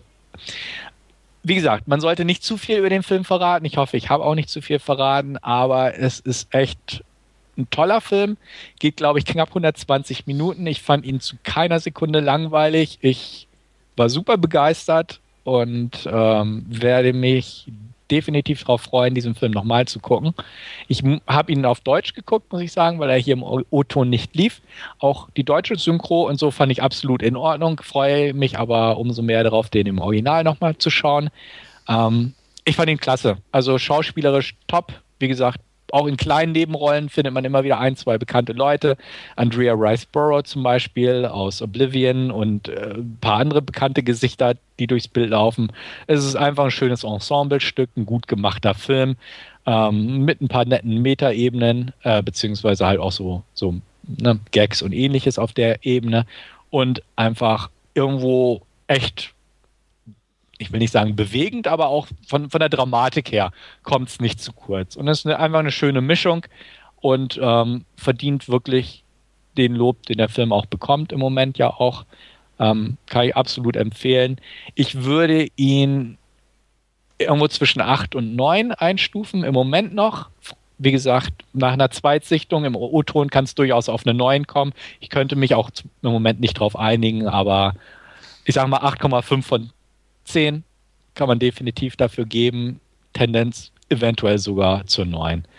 Muss man sehen. Definitive Empfehlung und ich glaube, ihr habt den eh auf dem Schirm. Ja, ganz weit oben. Ähm, bin bin, bin äh, leider momentan nicht dazu äh, oder habe nicht die Möglichkeit, den im Original zu gucken, da viele Kinos leider durch die Berlinale blockiert sind und anderem auch mein Skandal. Stamm, ja, ja, mein Stammkino, mhm. äh, wo ich normalerweise mir die Originalsachen angucke. Ähm, aber gut, dann würde ich, werde ich ihn auf jeden Fall dann auf, im Heimkino nachholen. Wobei ich ja sagen muss, ich hätte jetzt ganz fest mit einer mindestens einer neuen gerechnet, von deiner Begeisterung her, wie du erzählt hast, dass es jetzt doch nur eine 8 ist, hat mich ein bisschen gewundert.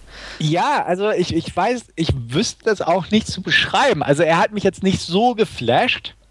Ähm, vielleicht auch, weil so dieses Theaterambiente nicht so ganz meins ist. Okay. Er, er, war alles gut und so, aber so, so die Theater, es gab ja schon diverse Filme über Theaterproduktionen und so, die waren auch alle gut und nett, aber es ist halt jetzt nicht so was, was mich so mitreißt, sag ich mal. Ja. Und da fehlte mir halt, wie gesagt, einen kleinen Ticken irgendwo. Ich, ich wüsste jetzt nicht irgendwie einen großen Kritikpunkt, definitiv nicht.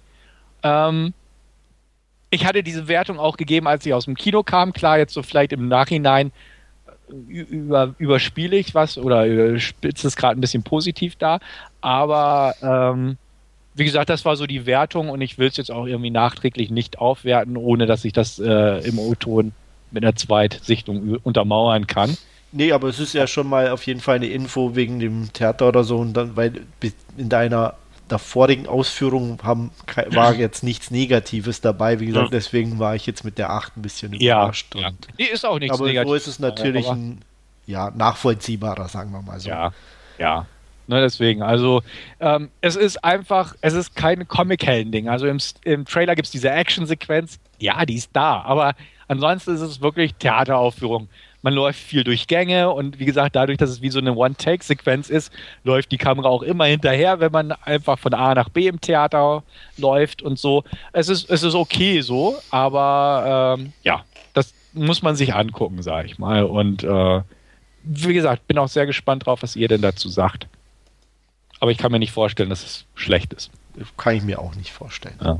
Glaube ich auch nicht. Wir sind auf jeden Fall neugierig. Ja. Das ist schön. Gut, dann würde ich sagen, gebe ich mal an den Wolfgang ab.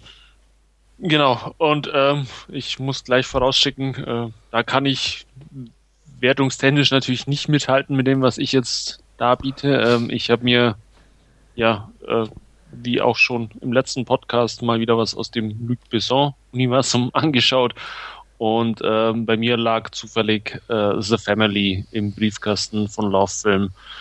Ähm, worum geht's? Äh, ja, eine Familie, ähm, Vater, Mutter und zwei Teenagerkinder ähm, befinden sich im Zeugenschutzprogramm, weil der Vater, ähm, der von Robert De Niro gespielt wird, ähm, ja, zu oder ein großer Mafia-Boss aus äh, New York war, der aber vor Gericht ausgesagt hat und ähm, damit äh, sich quasi in Anführungszeichen seine Freiheit erkauft hat ähm, und eben entsprechend ins Zeugenschutzprogramm mit seiner Familie geschickt wird ähm, und ja, da irgendwo in Europa ähm, quasi Unterschlupf findet.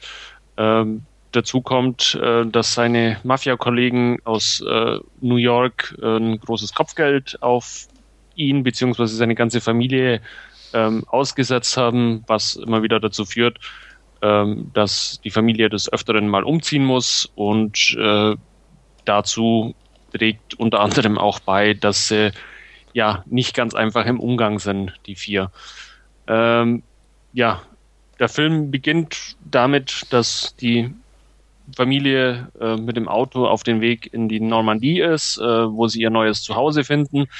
Ähm, dort angekommen ist das erste, was die Mutter zum Beispiel macht, äh, die von Michelle Pfeiffer gespielt wird, äh, einen, ja, eine kleine Explosion in einem Supermarkt äh, zu veranlassen, weil sie jeder Kassierer als Amerikanerin ähm, bisschen doof angemacht hat, äh, was sie nicht auf sich sitzen lassen will. Die beiden Kinder, wie gesagt, im Teenageralter, äh, kommen auf die Kleinstadtschule und ja, checken da erstmal alles aus. Ähm, dauert dann auch nicht lang, bis der Sohnemann ja das Geschäft mit den schwarzen Zigaretten ähm, an sich reißt und ja, da auch für den ein oder anderen ähm, ja, kleinen oder größeren Skandal an der Schule sorgt. Ähm, die Tochter ist auch nicht ohne. Ähm, die wird zum Beispiel von äh, ein paar Franzosen angebaggert, äh, die sie dann relativ ja, brutal quasi abserviert. Ähm, ja, wie man sich es eben von so einer Mafia-Familie vorstellt. Ähm, dazu kommt dann noch Tommy Lee Jones als FBI-Agent, der die ganzen oder die vier äh, quasi betreuen soll, beziehungsweise auch äh, ein bisschen im Auge behalten soll, was sie so alles machen.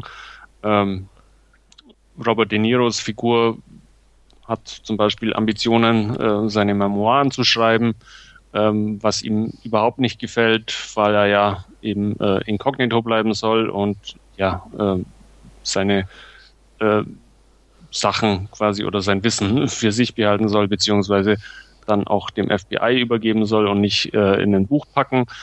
Ähm, ja, aber wie es denn so ist, äh, lässt er sich nicht davon abhalten und äh, im Laufe der, ja, des Films äh, erfährt man so immer ein bisschen äh, mehr, was denn damals in, in New York alles vorgefallen ist.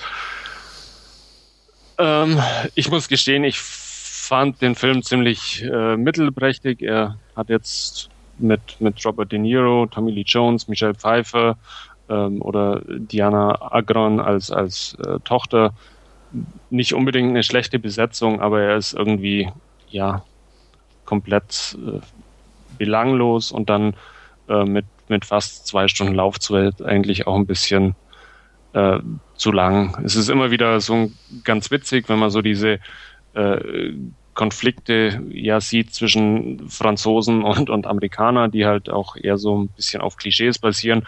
Ähm, das ist teilweise ganz witzig gemacht, wenn der Klempner halt nicht in fünf Minuten da ist, sondern erst nach einer Dreiviertelstunde, Stunde auftaucht äh, und ja, äh, Robert De Niro das irgendwie überhaupt nicht packt, äh, dass er da eben äh, warten muss. Äh, das ist szenenweise, wie gesagt, ganz nett anzuschauen, aber ähm, als Film funktioniert es einfach nicht, beziehungsweise fand ich es dann äh, zu langatmig und ja, habe mich eher durchgequält, wäre jetzt übertrieben, aber ähm, eher das Ende schon irgendwie herbeigesehnt.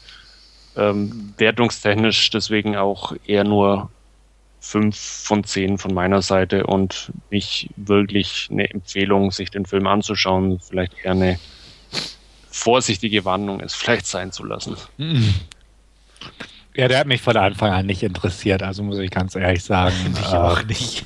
Der, der, ist nicht auf der Leitliste gelandet oder ja. auch irgendwie nicht. Also weiß ich nicht, der reizt mich gar nicht. Und wenn du auch schon sagst, irgendwie belangloses Zeug, dann muss ich ganz ehrlich sagen, dann bleibt er auch ungesehen. Also Robert De Niro ja, sowas spielt er halt irgendwie im Schlaf, weil es halt irgendwie ja ein Mafiosi ist und ähm, da ist jetzt nicht wirklich. Also, ich denke, oh, Robert De Niro, gut, guter Schiff vom Hocker. Ja. Ja. Also, wie, wie gesagt, völlig äh, durchschnittlich, so wie man es von Luc Besson leider in letzter Zeit äh, gewohnt ist, von seinen Regiearbeiten und teilweise auch seinen ja, Sachen, wo er die Drehbücher schreibt oder ähm, die er nur mitproduziert. Ähm, schade irgendwie, mhm. weil ich, wenn ich da an Sachen zurückdenke, wie eben äh, Leon der Profi oder ähm, das fünfte Element ist einer meiner Lieblingsfilme, dann ist es schon irgendwie jo. ja erschreckend, was, was da in letzter Zeit einfach Fließbandproduktionen. Kommt. Genau. Ja. Ja, so ist das leider. Ja, leider. Ja. Naja, gut, okay. Dann würde ich sagen, ist der Andreas mal wieder dran. Ja. Mit einem hoffentlich besseren Film. Mm, ja, leicht. okay. Mich hat es wieder ins Kino mal verschlagen, ausnahmsweise zusammen mit meiner Frau. Und ähm, wir wollten uns was Leichtes gönnen und haben uns für John Wick entschieden, ähm, der ja im Vorfeld teilweise sehr gute Kritiken ähm, einheimsen konnte ähm, als Actionfilm. Und ja, deswegen dachten wir, können wir mal gucken. Action passt immer. Ja, wir lernen kennen John Wick, gespielt von Keanu Reeves. Ähm, wir stellen fest, John Wick muss Geld haben. Er hat nämlich eine super Wohnung bzw. Haus. Er hat ein ziemlich geiles Auto, ein Ford Mustang. Was er nicht hat, ist eine Frau, die ist nämlich vor kurzem gestorben an einer Krankheit. Näheres äh, erfährt man nicht. Man sieht es nur so in Erinnerungsfetzen und Rückblenden. Ähm, er leidet sehr darunter. Er hat sie nämlich über alles geliebt und erhält ähm, am Tag ihrer Beerdigung ein Paket und ähm, das ist sozusagen ein, ein Geschenk noch von ihr, das sie ihm gemacht hat, äh, wissentlich, dass sie sterben wird. Und äh, um seine Trauer besser zu verarbeiten und jemanden zu haben, hat sie ihm einen kleinen Welpen geschickt, Daisy. Und ähm, ja, er im ersten Moment äh, ist er natürlich sehr überwältigt, freut sich aber auch und ähm, nimmt den Hund überall mit. Als er eines Tages an der Tankstelle steht mit seinem Ford Mustang, kommen drei russische Gangmitglieder, ähm, denen man sozusagen den Rotlicht und äh, ähnliche Bezirke auf 10 Kilometer ansieht an die Tankstelle und einer bewundert Johns Auto und möchte es ihm abkaufen, was er natürlich gleich ablehnt und wegfährt. Ähm, blöd nur, dass in der Nacht die drei genau in seinem Haus stehen, äh, ihn verprügeln und seinen Hund umbringen. Das kann sich natürlich niemand gefallen lassen, schon gar nicht John Wick. Ähm, John Wick ähm, ist nämlich nicht der, der dem ersten Anschein nach ist. Ähm, er hat wohl auch eine einschlägige Vergangenheit, die man auch ähm, nachvollziehen kann, spätestens dann, wenn er seinen Boden mit einem großen Hammer aufbricht und einen Koffer mit Waffen rausholt. Ähm, die Details möchte ich jetzt nicht spoilern. Es gibt irgendwie einen schönen Running Gag, ähm, wenn irgendwie jemand nachfragt, wer er dann sei und der Name John Wick fällt. Das haben sie ganz nett gemacht und ähm, es stellt sich auf jeden Fall heraus, dass einer der drei russischen äh, Jungs, die sein Auto geklaut haben und seinen Hund getötet haben, der Sohn eines äh, Gangsterbosses ist, Vigo Tarasov. Und ähm, beide John Wick und Vigo eine gemeinsame Vergangenheit haben. Und ähm, Vigo versucht zuerst, ihn telefonisch davon zu überzeugen, dass sein Sohn da doch einen Fehler gemacht hat. Und ähm, das ist natürlich nicht mit sehr viel Erfolg äh, gesegnet. Und daraufhin äh, setzt er ein Kopfgeld auf John Wick aus und äh, versucht alles Mögliche ähm, sozusagen seinen Sohn zu retten. Ja, klassische Story, kann man schon fast sagen, eine Revenge-Geschichte, äh, an der äh, da ist nicht viel Neues dabei. Äh, es ist relativ straight umgesetzt, was ganz ordentlich ist und ähm, optisch ist es ähm, einigermaßen ansprechend in Szene gesetzt. Die Action geht auch in Ordnung. Ähm, die Fights sind ein bisschen, ja, schön, äh, wie soll man sagen, ähm, geradlinig auch, ähm, nicht viel CGI, eher Ein äh, bisschen roher das Ganze, auch mit ähm, ja, viel ähm, Schusswechseln und Handkanten-Action. Das Ganze ist nicht zu überdreht in, in Szene gesetzt, wirkt manchmal aber auch irgendwo ein bisschen, ja, behäbig ist das falsche Wort, aber ähm, ja, es ist auch so, Keanu Reeves wirkt auf jeden Fall noch ziemlich fit und alles, also daran liegt es auch nicht, aber es war jetzt nicht, wo ich sage, boah, äh, das hat mich jetzt total geflasht, aber es war ordentlich in, in dem Sinne und unterhaltsame Action und gute Fights. Es sind ein paar nette One-Liner mit dabei und ähm, sie haben eine, ähm, eine nette Idee mit einem Hotel um, umgesetzt, die, die, die ich ganz interessant und gut fand. Aber auch nichts, was irgendwie ein länger im Kopf bleibt. Äh, es ist ein netter Actionfilm, den man sich für zwischendurch äh, ausleihen kann. Wo der ganze Hype herkommt, kann ich im Nachhinein nicht nachvollziehen. Ähm, wie gesagt, mit, mit durchschnittlichen, soliden Wertungen wäre alles in Ordnung, aber dieses äh, Überschwängliche, das ging mir beim Ansehen ein bisschen ab. Ähm, auch jetzt Keanu Reeves, ähm, ja, er war ja noch nie einer der besten Schauspieler, äh, auch hier ähm, zieht er nicht viel Mine, es passt halt besser zum Film wie woanders. Ähm, das ist aber eigentlich auch alles und ähm, ja, deswegen ein ordentlicher Actionfilm, den man sich gut angucken kann. Man sollte sich nur nicht zu viel erwarten. Und ähm, ich gebe sechs von zehn Punkte. Ich oder werde. Oder also, Stefan, ja. ja, Stefan, mach du. Okay, ich wollte eigentlich nur sagen, ich freue mich drauf. Ich will auch unbedingt Anfang nächster Woche noch ins Kino gehen. Ähm, dämpfe jetzt meine Erwartungen mal ein bisschen nach unten, hat er auch viel Gutes drüber gelesen. Ja und erwarte jetzt im Prinzip nur einen anständigen Actionfilm und hoffe, genau. dass ich den geboten bekomme. Das wirst du sicher. Das ist gut. Ja. Gut, äh, ich freue mich nicht, oder freuen ist vielleicht dann fast wieder ein bisschen hochgejubelt, aber ähm, ich, ja, werde mir den auch auf alle Fälle anschauen, äh, aber auch erst im, im Heimkino dann, also ins Kino werde ich auch nicht gehen. Ja. Also wie gesagt, man, äh, ich, ich konnte den Hype einfach nicht nachvollziehen, ja. aber äh, gucken in dem Sinn, wenn man Action mag, ja. ähm, sollte man auf jeden Fall. Und ich sage mal im Vergleich dann zu so Sachen wie, wie, wie ähm, ähm, Sylvester Stallone und so weiter mit, mit, mit den äh, Ex Expendables oder so, würde ich also John Wick definitiv bevorzugen. Okay. Ne, ich hatte das mit hochgehypten Actionfilmen auch schon so meine Probleme mit Raid. Genau. Zwei, ja, so, so von, ungefähr. Von daher. Aber das ist auch ein guter Actionfilm, den man ja. gucken kann. Und ich denke mal, ähnlich ist es hier einfach auch. Also ich bin mir sicher, dass euch beiden auch gut unterhalten wird, ähm, aber in, auf einem ähnlichen Level wie mich. Also. Ja. Es klang ja jetzt nicht schlecht. Nee, also wie gesagt, also man ja. kann den gut weggucken, er ist unterhaltsam, wenn man Action mag, äh, alles schick. Okay. Ja, mehr gibt es auch eigentlich nicht dazu zu sagen. Alles klar. Gut, dann mache ich mal weiter. Ich habe mir mal wieder eine Jugendliteraturverfilmung angeguckt. Gibt es ja auch so einige inzwischen auf dem Markt. Und ähm, Divergent, Divergent, die Bestimmung, um den soll es jetzt gehen. Ähm, bin ich lange drum rumgetänzelt, hätte ich fast gesagt, weil der Trailer mich noch nie so umhauen konnte. Die Sache ist die, der Trailer zum zweiten Teil kam kürzlich raus und den fand ich überraschend cool. Also dachte ich, verdammt, muss ich den ersten doch mal nachholen und Love Film sei Dank hatte ich ihn dann auch im Briefkasten liegen und konnte den dementsprechend auf dem Wege einfach mal angucken.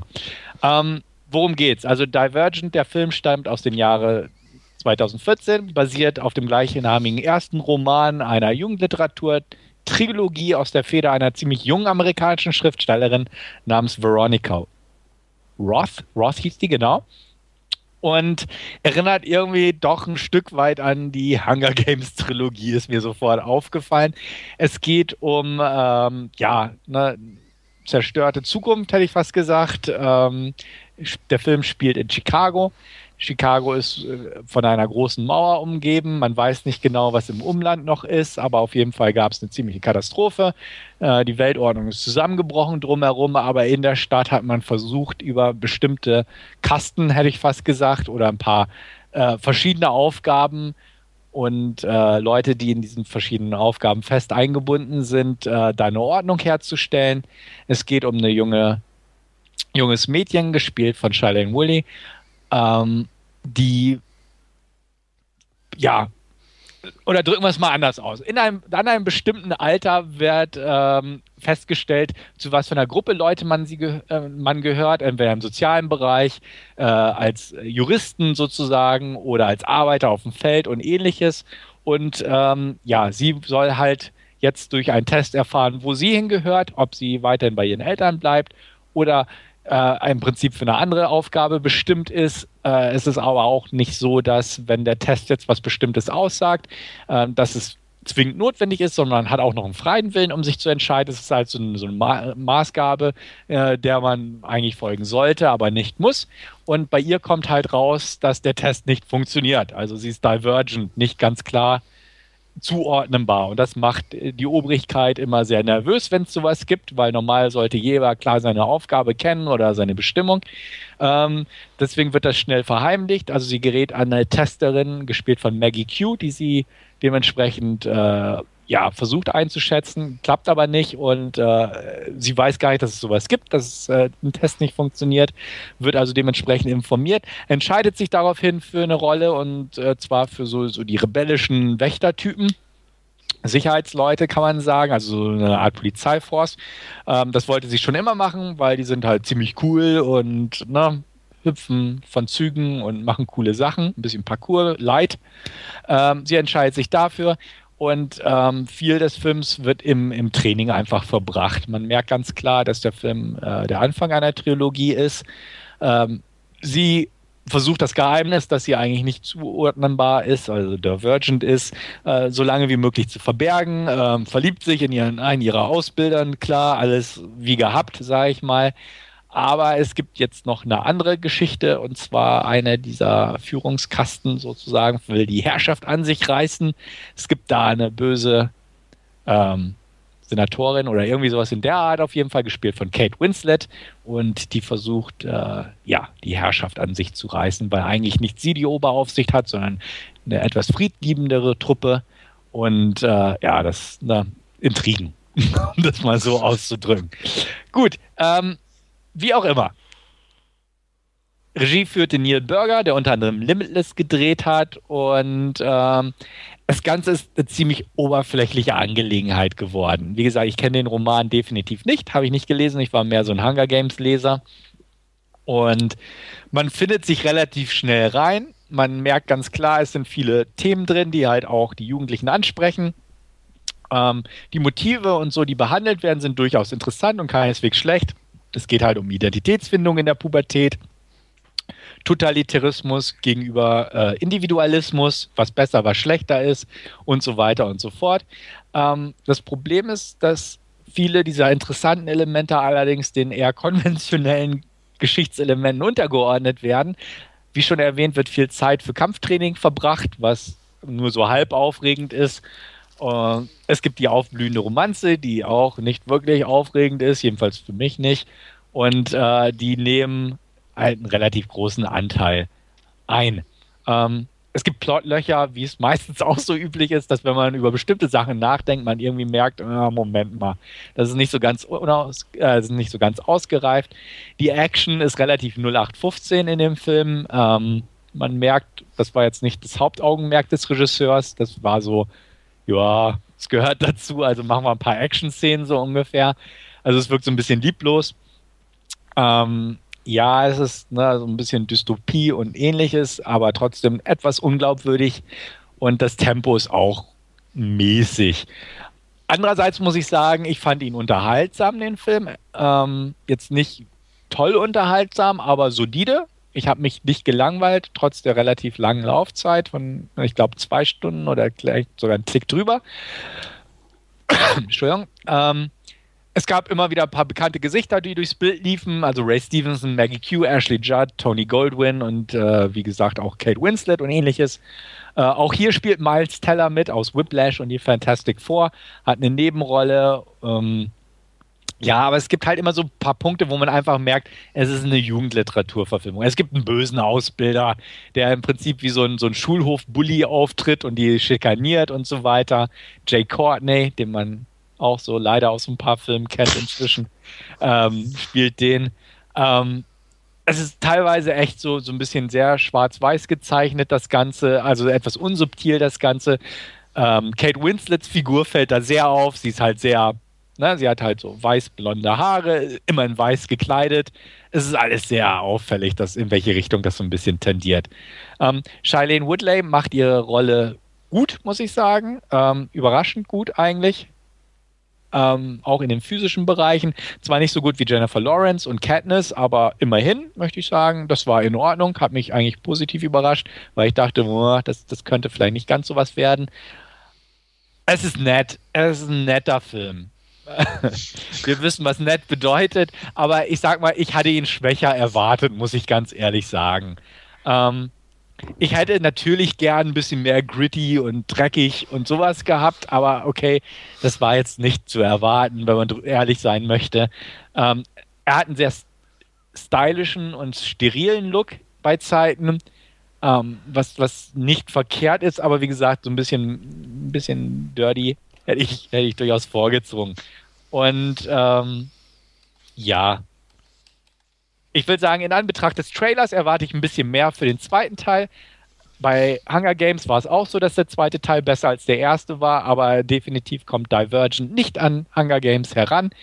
Ähm, weiß ich nicht, vielleicht weil ich ein bisschen positiv überrascht war in Anbetracht der gesenkten Erwartung, gebe ich mit Wohlwollen, sage ich mal, noch extrem knappe 5 von 10. Bei einer Zweitsichtung würde er schon abstürzen. Aber so nach der er Erstsichtung sehr knappe 5 von 10 von mir. Ähm, nicht wirklich eine Empfehlung, aber man kann ihn sich angucken, wenn man gerade nichts Besseres vorhat. Oder so Hunger Games in Player legen. Natürlich, klar. Aber was ist denn das heutzutage? Heutzutage kann man immer einen besseren Film, der ähnlich ist, im Player legen. Aber ja, was soll ich sagen? Ne? Ich ja. hatte ihn ja schon im Player. Ach so, Divergent jetzt? Ja. Du fandst den bestimmt grottig, ne? Ja, ich habe, glaube ich, drei, von, drei von zehn Punkten habe ich Ja, gegeben. okay. Das hätte ich auch nicht anders erwartet bei dir. Hm. Ja, also ich ja. habe ihn noch auf der Leihliste liegen, aber hm. ich weiß nicht so recht, ob er da noch bleibt oder ob ihn zumindest mal auf ganz, ganz niedrig nach hinten schiebe. Ja, Kann, kannst also, ja nach hinten schieben und warten, was Stefan und ich zu Teil 2 sagen. Genau. genau. Also ich habe ihn ja auch nur geguckt, weil der Trailer von Teil 2 eigentlich brauchbar aussieht, so ungefähr. Ja, oft braucht es ja mal so Triggerpunkte irgendwo. Ja, genau. Ich weiß gar nicht, warum ich ihn geguckt habe. Wahrscheinlich, weil ich ihn aus Versehen irgendwann mal auf die Leihliste gepackt habe und er dann tatsächlich auch ankam. Ja, wahrscheinlich. Oder dein Jugendschwarm für Ashley Judd. Ja, ja die alle alt geworden sind. ja. Das ist also, so schlimm. Ja, und operiert. Also bei Ashley Judd ist ja. auch so, ne? Die schaut so, so schlimm aus. Ja. Ja. ja. Auf weißt du, wer schlimm aussieht? Kleine Exkursion, den ich gerade erst wieder gesehen habe. Mickey Rourke? Ja, Mickey Rourke sowieso. ja. Ähm, oh, gerade hatte ich einen Namen noch von Antonio Na? Banderas. Ach, die, die Melanie Griffith. Melanie Griffith. Oh, oh Alter, ja. mein oh. Gott. Wie kann ja. man sich sowas antun? Und wie kann man ernsthaft glauben, das ist schön oder, oder würde einen ja. nach außen attraktiver erscheinen lassen? Das ja, ist mir so ein Rätsel. Ja, ich weiß es auch nicht. Also ich habe die auch erst in, in Hawaii 5.0 hat sie ein paar Folgen mitgespielt. Das ist auch wow, mh. ja. furchtbar. Also, und jetzt ist noch schlimmer. Also, wie gesagt, das war okay. jetzt ein aktuelles Bild. Ich weiß nicht, wo sie da war. Ich habe gedacht, also, das ist so veroperiert, weißt du, so, so, ja. wo du echt sagst, da ist nichts mehr normal in diesem Gesicht. Okay.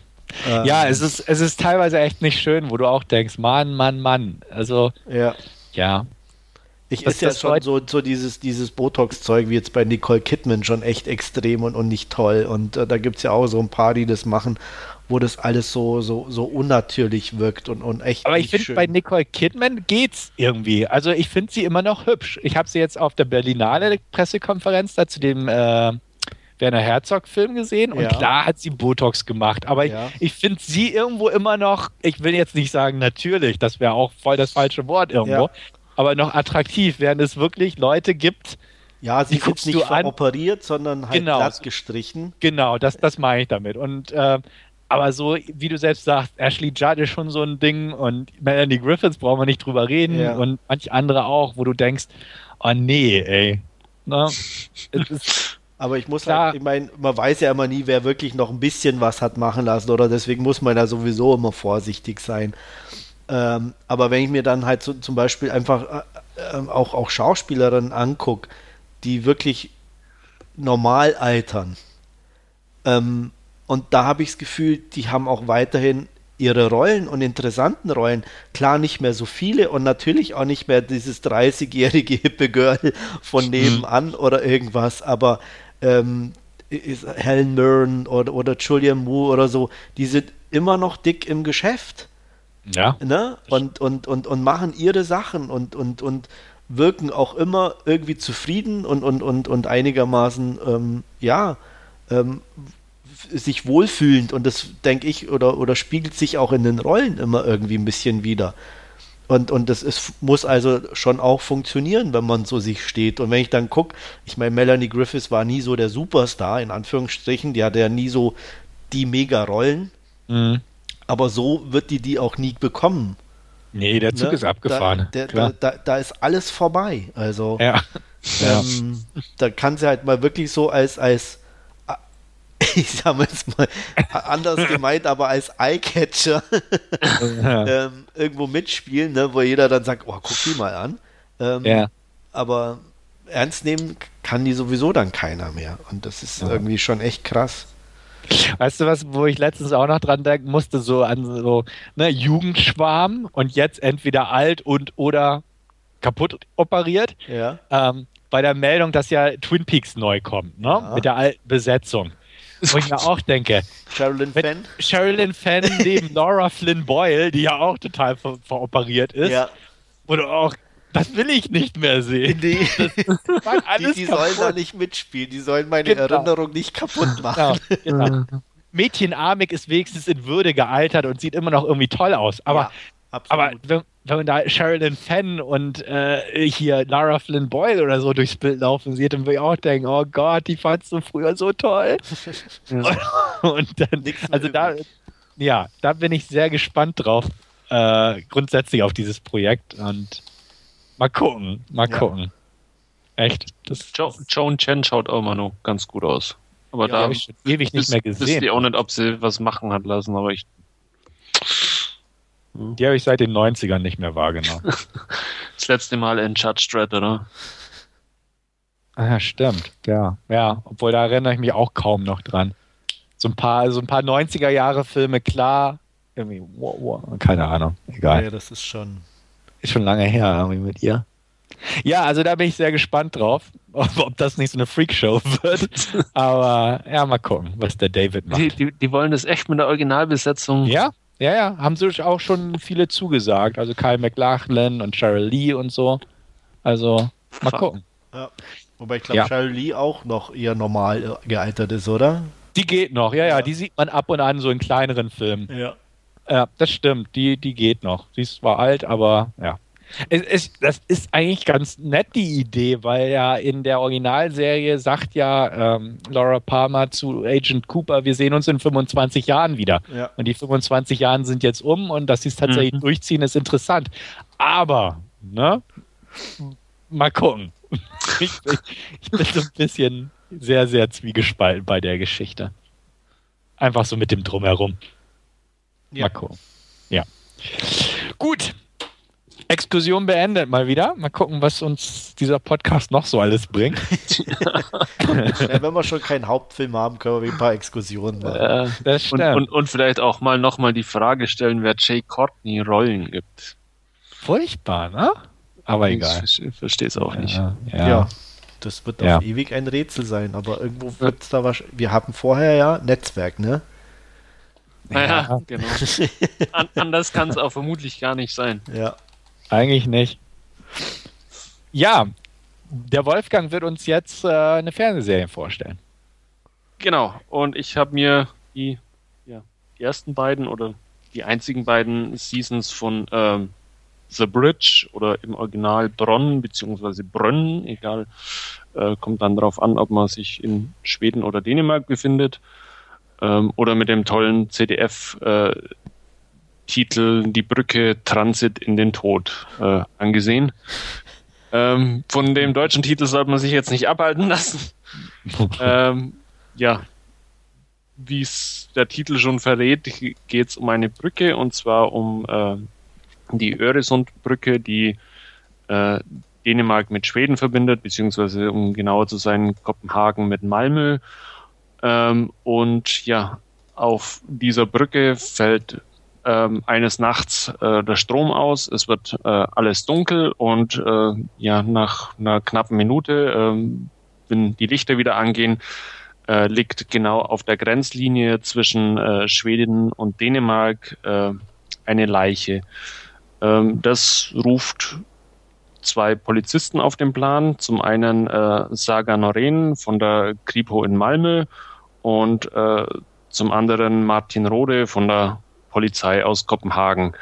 Ähm, die beiden versuchen nun ja diesen Mordfall beziehungsweise es ist dann noch ein bisschen komplexer, was passiert, was ich jetzt aber schon gar nicht mehr spoilern will, ähm, obwohl es in der ersten Folge auch passiert, ähm, als sich's äh, ja ursprünglich äh, darstellt. Es geht wohl um ja eine, ähm, eine um ein Mitglied äh, des Stadtrats aus äh, Kopenhagen, die da auf dieser Grenzlinie liegt.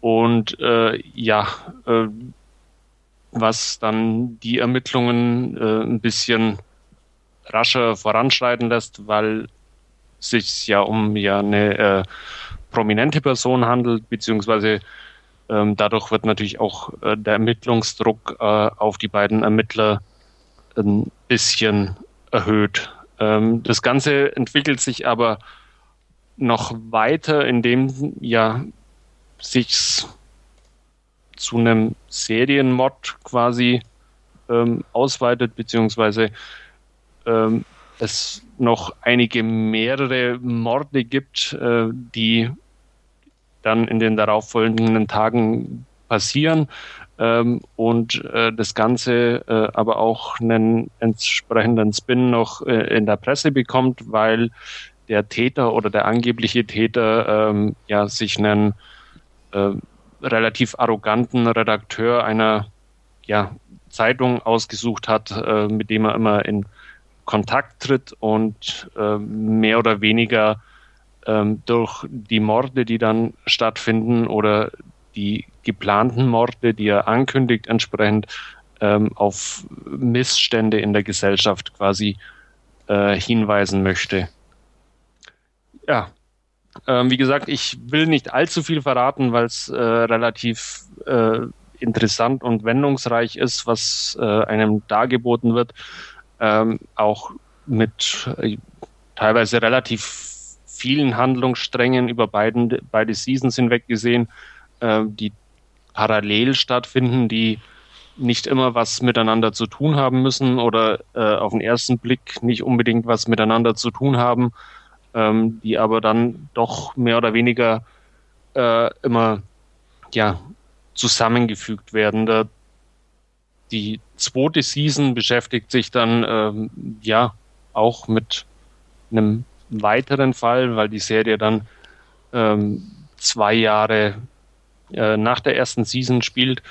Ähm, da geht es dann um ja um auch eine ein Frachter, der äh, in der oder unter der Brücke auf Grund läuft und äh, wo sich zumindest in der ersten Folge dann äh, fünf junge Leute im Frachtraum befinden. Die Besatzung ist von Bord gegangen und äh, diese fünf jungen Leute, die da im Frachtraum liegen, sind äh, mit Pestbakterien infiziert, ähm, was sich dann ja zu so einer ähm, Ökoterrorismus-Story äh, ähm, entwickelt über die Season hinweg. Ähm, ja, das Highlight äh, der Serie ist ganz klar das äh, Ermittlerduo ähm, Saga Noreen und Martin Rode, die von Sophia Helen und äh, Kim Botnia gespielt werden, ähm, die einfach ja ein sehr kurioses, aber auch ein, ein sehr gutes äh, Duo miteinander äh, bilden, ähm, was einfach Spaß macht, ihnen da beim Ermitteln und ja ähm, der Tatsache, wie sie sich äh, über die Zeit näher kennenlernen, ähm, ja, was einfach schön, interessant und teilweise auch sehr, sehr witzig äh, anzusehen ist.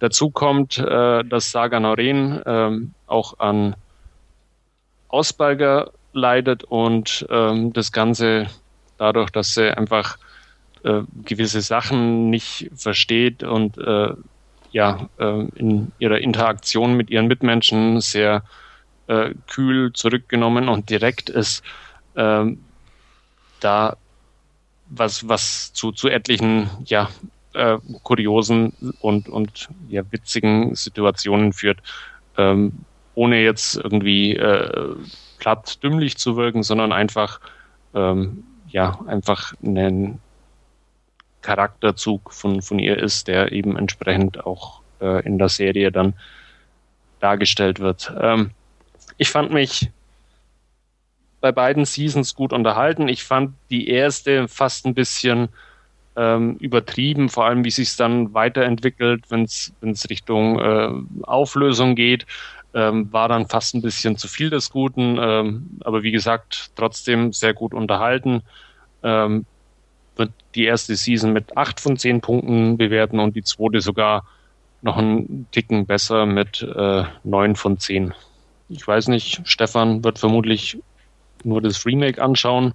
Muss ich gestehen, habe ich auch Interesse dran. Das ähm, soll ja auch ein bisschen anders sein, ne? Genau, also das spielt in Mexiko-Geschichte und Genau, so. es spielt in den USA an der Grenze zwischen äh, El Paso und Ciudad de Juarez äh, mit Diane Krüger und mir fällt es nicht ein, wer die äh, männliche Hauptrolle spielt, aber ja, auch ein äh, ja. bekannter lateinamerikanischer Darsteller.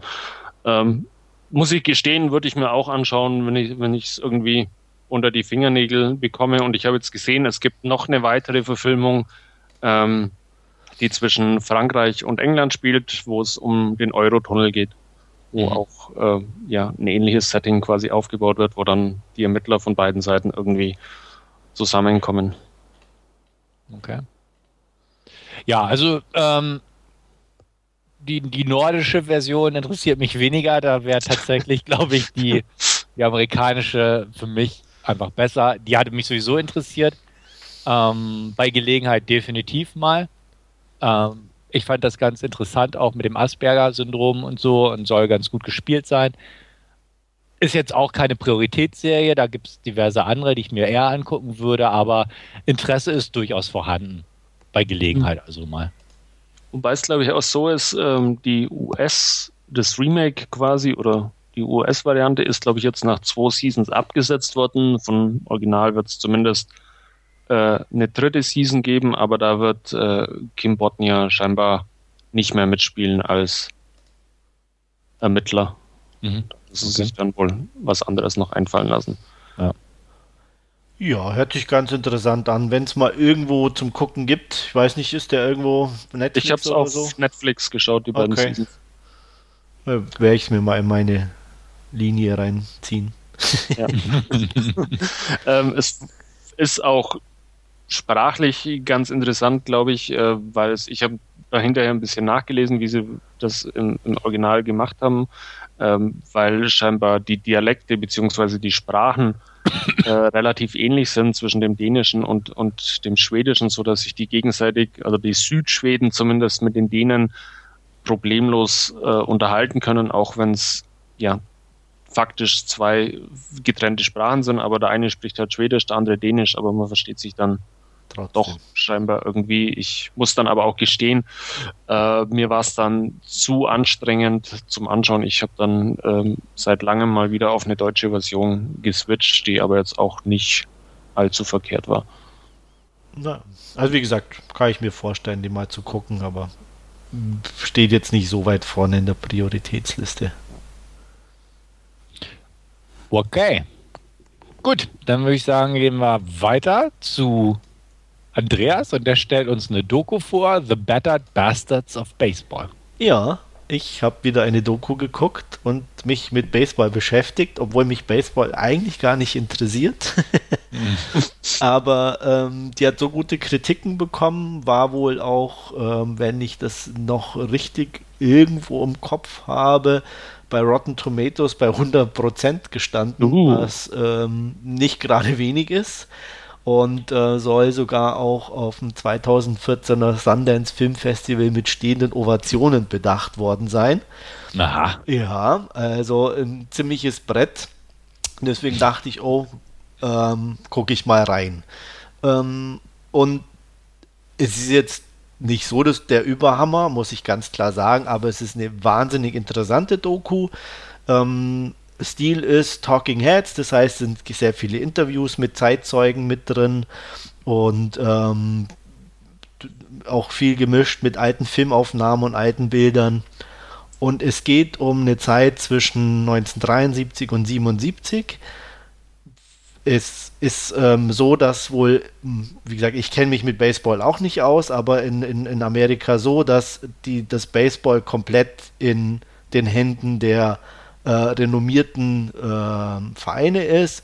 Ähm, die hängen auch alle miteinander zusammen. Es gibt so gut wie, oder gab es auch zur damaligen Zeit, keine unabhängigen Teams in, in, in, in der Baseball League. Ähm, selbst die, die Farmteams, also die Aufzuchtstationen der, der Nachfolgenden, hingen also alle mit an irgendwelchen großen Vereinen mit dran. Und die konnten auch entsprechend von ihren äh, Besitzern äh, aufgelöst, verkauft, verschoben, wie auch immer werden, ohne dass jemand irgendwo was dagegen machen konnte. Ähm, 73 war es wohl so, dass äh, in Portland ein Baseballteam da war, das verkauft und verschoben wurde und Portland von heute auf morgen ohne Baseball dastand.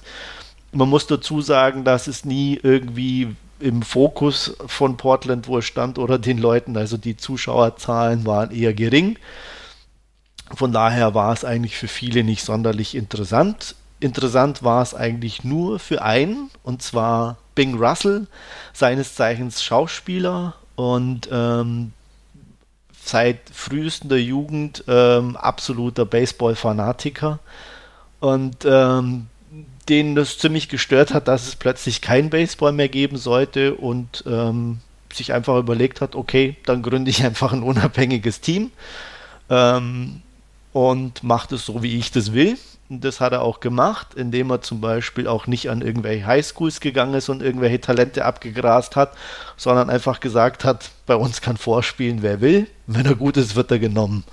Und ähm, das haben die äh, knallhart durchgezogen und haben dadurch, ähm, ja, wie soll ich sagen, wirklich Leute an Land gezogen, die wahnsinnigen Bock hatten, Baseball zu spielen, die äh, bei anderen Vereinen aussortiert worden sind, wegen Alter, wegen irgendwelcher Ver angeblicher Verfehlungen oder irgendwas und die sozusagen hier in Portland eine neue Heimat gefunden hatten. Und das war ein sehr wilder und sehr ähm, verrückter Haufen, was auch in, in Aufnahmen ähm, gut zu sehen ist. Ähm, ja, jeder hatte seine Freiheiten, sei es Alkohol oder Rauchen, war, glaube ich, an der Tagesordnung damals. Also ein ziemlich wilder Haufen. Und ähm, das Tolle dabei war, die müssen wohl wirklich ähm, einfach auch geil gespielt haben. Und äh, hatten auch einfach das, was viele andere Teams nicht hatten, Unterhaltungswert. Und deswegen kamen plötzlich auch die Leute wieder ins Stadion. Und ähm, ja, das ging, wie gesagt, auch eine Zeit lang ziemlich gut. Und äh, um diese Zeit geht es. Ähm, es ist, wie gesagt, tolle Interviews mit den Leuten, die dabei waren, wo man auch merkt, was für, für eine tolle Zeit für die das selber war, wo, wo wirklich Emotionen im Spiel sind ähm, und ähm, auch kritische Stimmen, ganz klar. Aber es ist ähm, ein schöner Blick zurück in die Vergangenheit, auch wenn man sich für Baseball überhaupt nicht interessiert. Ähm, ja, wie gesagt, ich kannte die Details auch nicht. Ähm, auch wer, wer Bing Russell ist, will ich jetzt hier nicht spoilern. Meine Kollegen hier am Mikro mhm. wissen es, den habe ich schon gesagt. Aber für alle anderen, ähm, auch da die Zusammenhänge hochinteressant und ähm, ja, ich kann es auf jeden Fall empfehlen. Ist auf Netflix zum freien Ansehen, wer da äh, dabei ist. ich gebe 8 von 10 Punkten. Wenn mich Baseball interessieren würde, wäre es wahrscheinlich sogar noch mehr geworden. Ähm, in meinen Augen empfehlenswert und ähm, sollte man sich mal angucken. Also ich muss gestehen, im Spiel an sich kann ich äh, nicht wirklich was anfangen, auch weil ja. ich nicht, nicht verstehe, wie es funktioniert. Ist auch nicht Aber so das, wichtig, weil, wie gesagt, es geht das, auch nicht primär darum, es ist ja. äh, wirklich nur einmal irgendwo ein bisschen Thema übers Spiel selber. Okay. Ähm, aber es geht nie um irgendwelche äh, Regeln oder sonst irgendwas, sondern es geht wirklich nur um die Ligen, um, um wie, wie, die, wie der das aufgebaut hat, ja. um die Hintergründe und so weiter, um, um die Interviews, um, um, um die Gefühle. Und ähm, von daher ist es eigentlich absolut unwichtig, ob du irgendwelche Regeln kennst oder nicht. Also das ja. spielt da echt keine Rolle.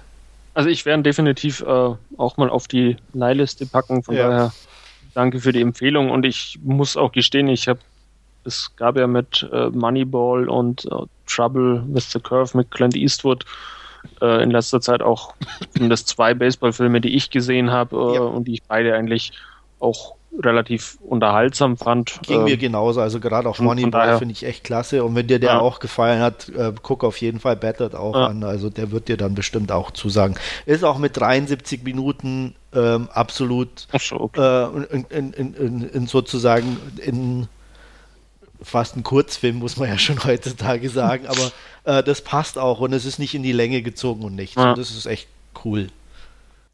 Ja, bin ja nicht so der Fan von Dokumentationen. Ab und an gucke ich ganz gern mal eine, wenn ich sie zum Beispiel auf Arte oder so mal zufällig oder auf Dreisat entdecke, bleibe ich durchaus ab und an mal hängen. In dem Fall würde ich es wahrscheinlich auch machen, einfach weil ich jetzt weiß, was dieser nette Titel alles so auf sich hat. Ja. Ähm, Baseball ist auch nicht so meins, aber wie gesagt, wenn ich das mal entdecken sollte, dass der irgendwie läuft, würde ich mir durchaus angucken. Aber so jetzt bewusst irgendwie äh, raussuchen oder ähnliches würde ich nicht. Aber ich kann dich beruhigen, du musst mhm. ihn vielleicht gar nicht gucken, denn nachdem der so erfolgreich überall gelaufen ist, gibt es natürlich eine Realverfilmung.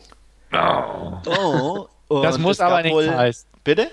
Das muss aber nichts heißen, weil zum Beispiel die Realverfilmung von Man on Wire, der ja demnächst rauskommt, Sieht interessiert mich aus. null. Genau, ich wollte gerade sagen.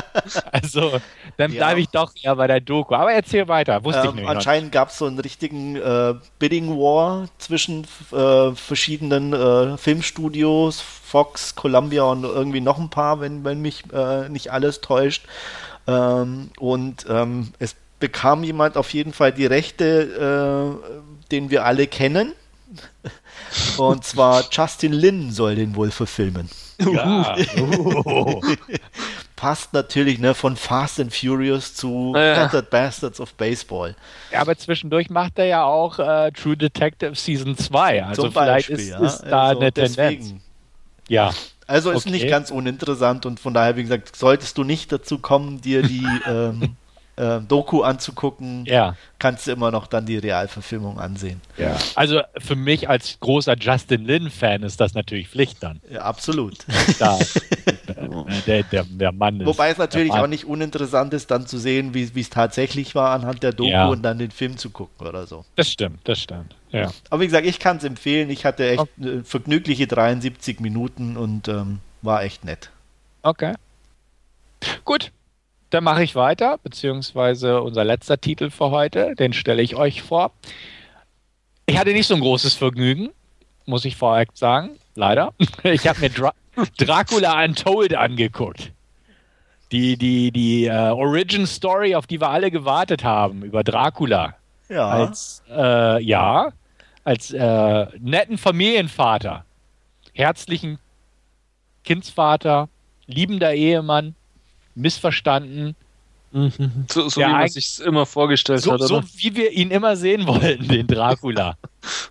ja, also worum geht es in Dracula Untold? Es geht um Dracula, den netten Familienvater, dessen Reich, also der früher als böser Schlechter zusammen mit den Türken gekämpft hat und Vlad der Fehler war, ähm, dann aber, wie gesagt, sich zurückgezogen hat, um äh, sich der Familie zu widmen Irgendwann kommen aber die bösen Türken wieder und ähm, bedrohen das Reich, wollen auch noch seinen Sohn einziehen in deren Armee zum Kampfe. Das macht er natürlich nicht, weil er ja der liebende Ehemann und Familienvater ist, der seinen Sohn nicht in die Schlacht ziehen lassen möchte. Und äh, daraufhin wendet er sich gegen die Türken, weiß aber, er schafft es nicht alleine. Also hat er einen Plan. Und zwar kennt er da eine alte Höhle oben auf dem Berg, äh, wo ein Monster haust. Und äh, dieses Monster wird von Charles Dance gespielt und ist ein alter Vampir und äh, kann ihm die Kraft verleihen, gegen die Türken anzukommen. Und auch das tut er. Und von da an ist er Dracula, wie wir ihn kennen. Nämlich ein böser, Fledermaus beherrschender Typ, der Türken tötet. das ist irgendwie alles scheiße, aber cool, ist egal. Ähm, ich habe auch nicht viel erwartet, aber ich dachte wenigstens so, okay, gut, ja, könnte lustig werden im Sinne von, ja, warum nicht? Ähm, ich muss durchaus sagen, der Film zieht an einem, mit einem halsbrecherischen Tempo vorüber und aber irgendwann denkt, was gucke ich hier eigentlich? Also, ne, es, es, bleibt irgendwie nichts hängen. Das ist echt schon erschreckend. Ähm, aber ich gehe mal einen Schritt zurück. Dracula Untold ist eine Origin Story, wie ich gerade ja so ein bisschen erklärt habe.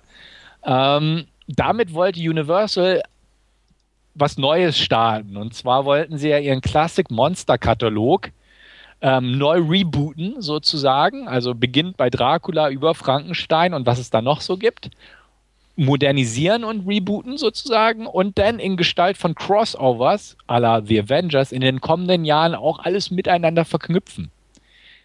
Dracula Untold sollte, wie gesagt, das Startprojekt bilden, ist aber ein bisschen gescheitert, möchte ich mal so behaupten. Und ich hoffe, es bleibt auch so, denn äh, ja, irgendwie hat man es geschafft, da nicht wirklich Talent in die ganze Geschichte einzubuddern. Also man hat einen Regiedebütanten genommen, Gary Shore, kennt man nicht, und zwei Drehbuchautoren, die auch keiner kennt und die auch vorher nichts wirklich zustande gekriegt haben. Und genau das merkt man bei diesem Film auch. Also er ist an sich nicht verkehrt inszeniert. Er ist, also er ist jetzt irgendwie nicht amateurhaft zusammengeschustert. Nee, nee. Und die Effekte sind eigentlich auch okay irgendwo. Aber irgendwie, wie gesagt, ist alles so dermaßen nichtssagend, dass es keinen Spaß macht. Ähm, die Darsteller, Luke Evans spielt den besagten Herrn Dracula. Ähm, Dominic Cooper hat man ordentlich Selbstbräuner ins Gesicht geschmiert, sodass er als Türke durchgeht, was er aber irgendwie nicht tut, weil er sieht einfach aus wie ein Typ mit Selbstbräuner.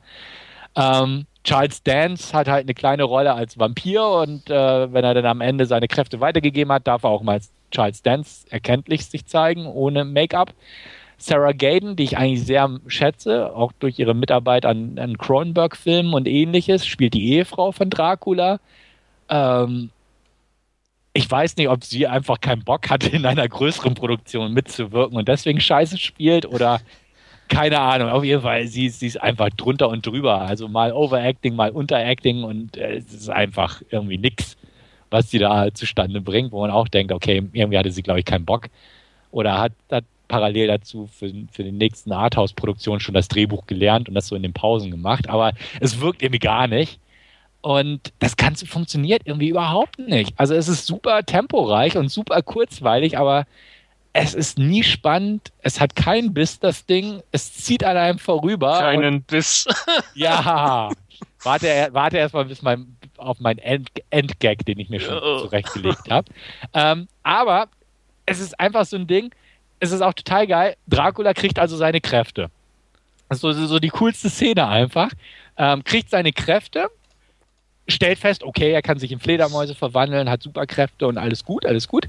Geht also wieder zurück zu seiner Burg, die gerade von so, ich sage mal, der Hälfte des türkischen Heeres belagert wird. Und geht raus und tötet alle. Okay, das ist so nach der Hälfte des Films. Und dann will der Film noch Spannung aufbauen, indem Dracula gegen die andere Hälfte des Heeres antreten muss und gegen den Oberbefehlshaber. Wo man auch denkt, ey, der hat gerade in zehn Sekunden ein halbes Heer platt gemacht. Und jetzt wird da irgendwie versucht, einen Showdown herzustellen gegen das andere Heer. Und gegen, auch dann noch gegen den sterblichen Widersacher, wo man auch denkt, so ein Murks. Ähm, lustige Geschichte, ich spoiler jetzt mal so ein bisschen den Kontext des Showdowns. Da ja Dracula Probleme mit Silber hat, ähm, legt der, der türkische Feldherr sein Zelt mit Silbermünzen aus. Ja, das ist der Gag, um ihn abzuwenden. Was natürlich auch Murks ist. Also ist totaler Bockmist irgendwo, wo man auch denkt, aha, das ist der Plan. Und ja, so ungefähr, na gut, er macht dann halt das andere Herr fertig und er macht natürlich auch den türkischen Widersacher. Das ist jetzt kein, kein Spoiler, aber es gibt überhaupt keinen Antagonisten, der überhaupt ernst genommen werden kann in diesem ganzen Film. Und das ist der Film. Und dann plötzlich gibt es dann halt um dieses, was ich schon angekündigt habe, so mit Crossovers und so, gibt es natürlich auch einen Zeitsprung in die Gegenwart, um das aufzubauen, wo man sich ja auch denkt, aha, okay. Und ja, dann ist der Film vorbei und man denkt sich, ja, gut, irgendwie man hat sich nicht gelangweilt und aber irgendwie war es auch dann wirklich nichts. Ähm, dementsprechend gebe ich ihm tatsächlich noch knappe 4 von 10. Einfach weil er irgendwie nichts Halbes und nichts Ganzes war, aber es, es tut nicht weh und er durchaus recht gut pro, äh, produziert war. Aber es gibt halt so ein paar Anschlussfehler, wo du auch denkst, oh, es, es kann nicht wahr sein. Oder ne, da haben sie irgendwie einen großen Brocken von äh, einer ruhigeren Szene, die das hätte erklären können, einfach rausgeschnitten oder irgendwie sowas, um das Ding möglichst stromlinienförmig zu machen. Ähm, ist im Prinzip nach I, I Frankenstein das nächste verbockte Update einer klassischen Figur.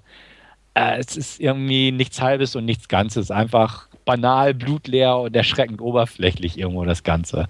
Aber gut produziert und nicht langweilig. Also, ich weiß nicht. Also, nee, hat mich nichts. Aber jetzt, jetzt meine, meine Schlusspointe. Es ist eine Dracula-Story, die man ruhig hätte untold belassen können. oh ja, ja. Also wie gesagt, irgendwie, er tat nicht weh, aber echt, er war irgendwie nix.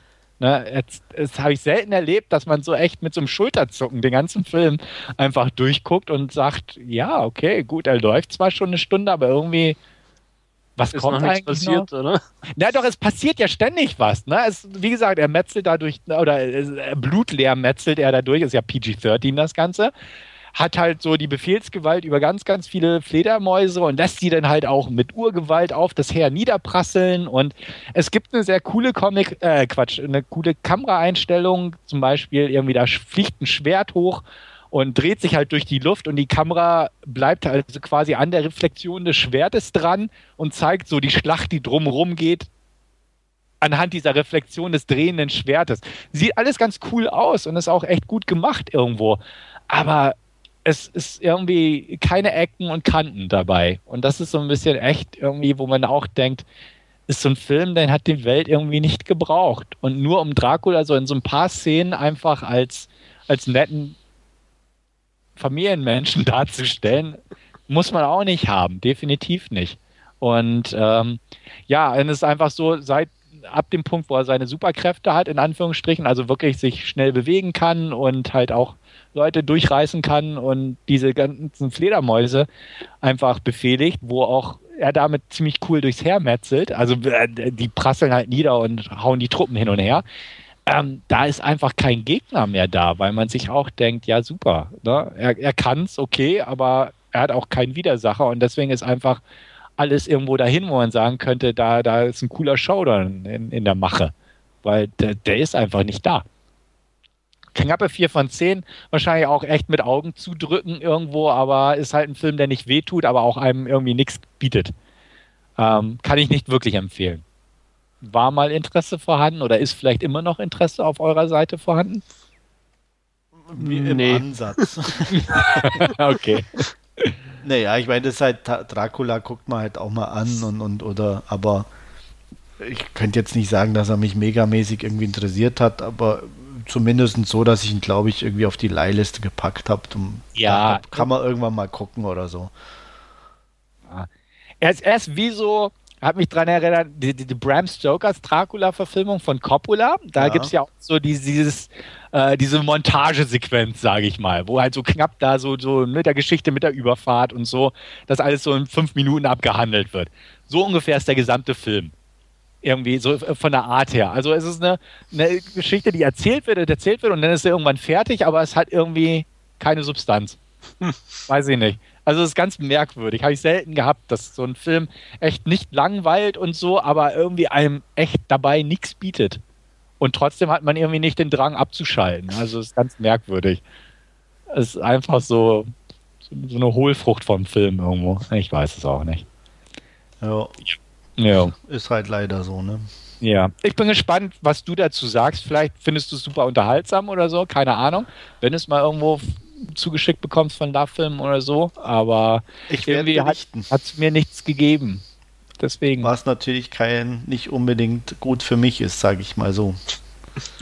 Tja, Aber ja. Aber wer weiß. Wer weiß. ja, vielleicht finde ich ihn ja super gut. Der Bezweifle Best, ich, beste aber- Blockbuster ever. Der beste Dracula-Film aller Zeiten. Ja, Oh Mann, ich habe Ja. Dracula 2000 hier liegen. Ja, ich habe alle drei Teile von Dracula 1000 hier liegen. Ich glaube, den muss ich mal wieder anschauen. Ja, ich glaube, der ist irgendwie cooler. ja, habe ich nie gesehen. Echt nicht? Nee. Der hatte wenigstens noch die coole Idee, dass, dass Dracula ja Judas ist. Und deswegen, weil Judas ja auch Silbermünzen, dass da der Dracula. Also das war schon mindestens ein netter Ansatz. Aber ja, egal. Okay. Das ist eine, ja, gut. Ähm, ich wäre soweit durch. Noch irgendwelche Exkursionen oder so von eurer Seite? Nee, sp spontan habe ich leider keine Exkursion mehr anzubieten. Äh.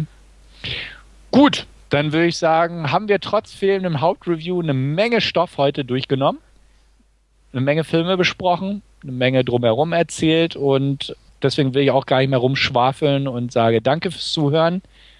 Bis zum nächsten Mal. Auf Wiederhören. Bis zum nächsten Mal. Ciao. Bis dann. Tschüss.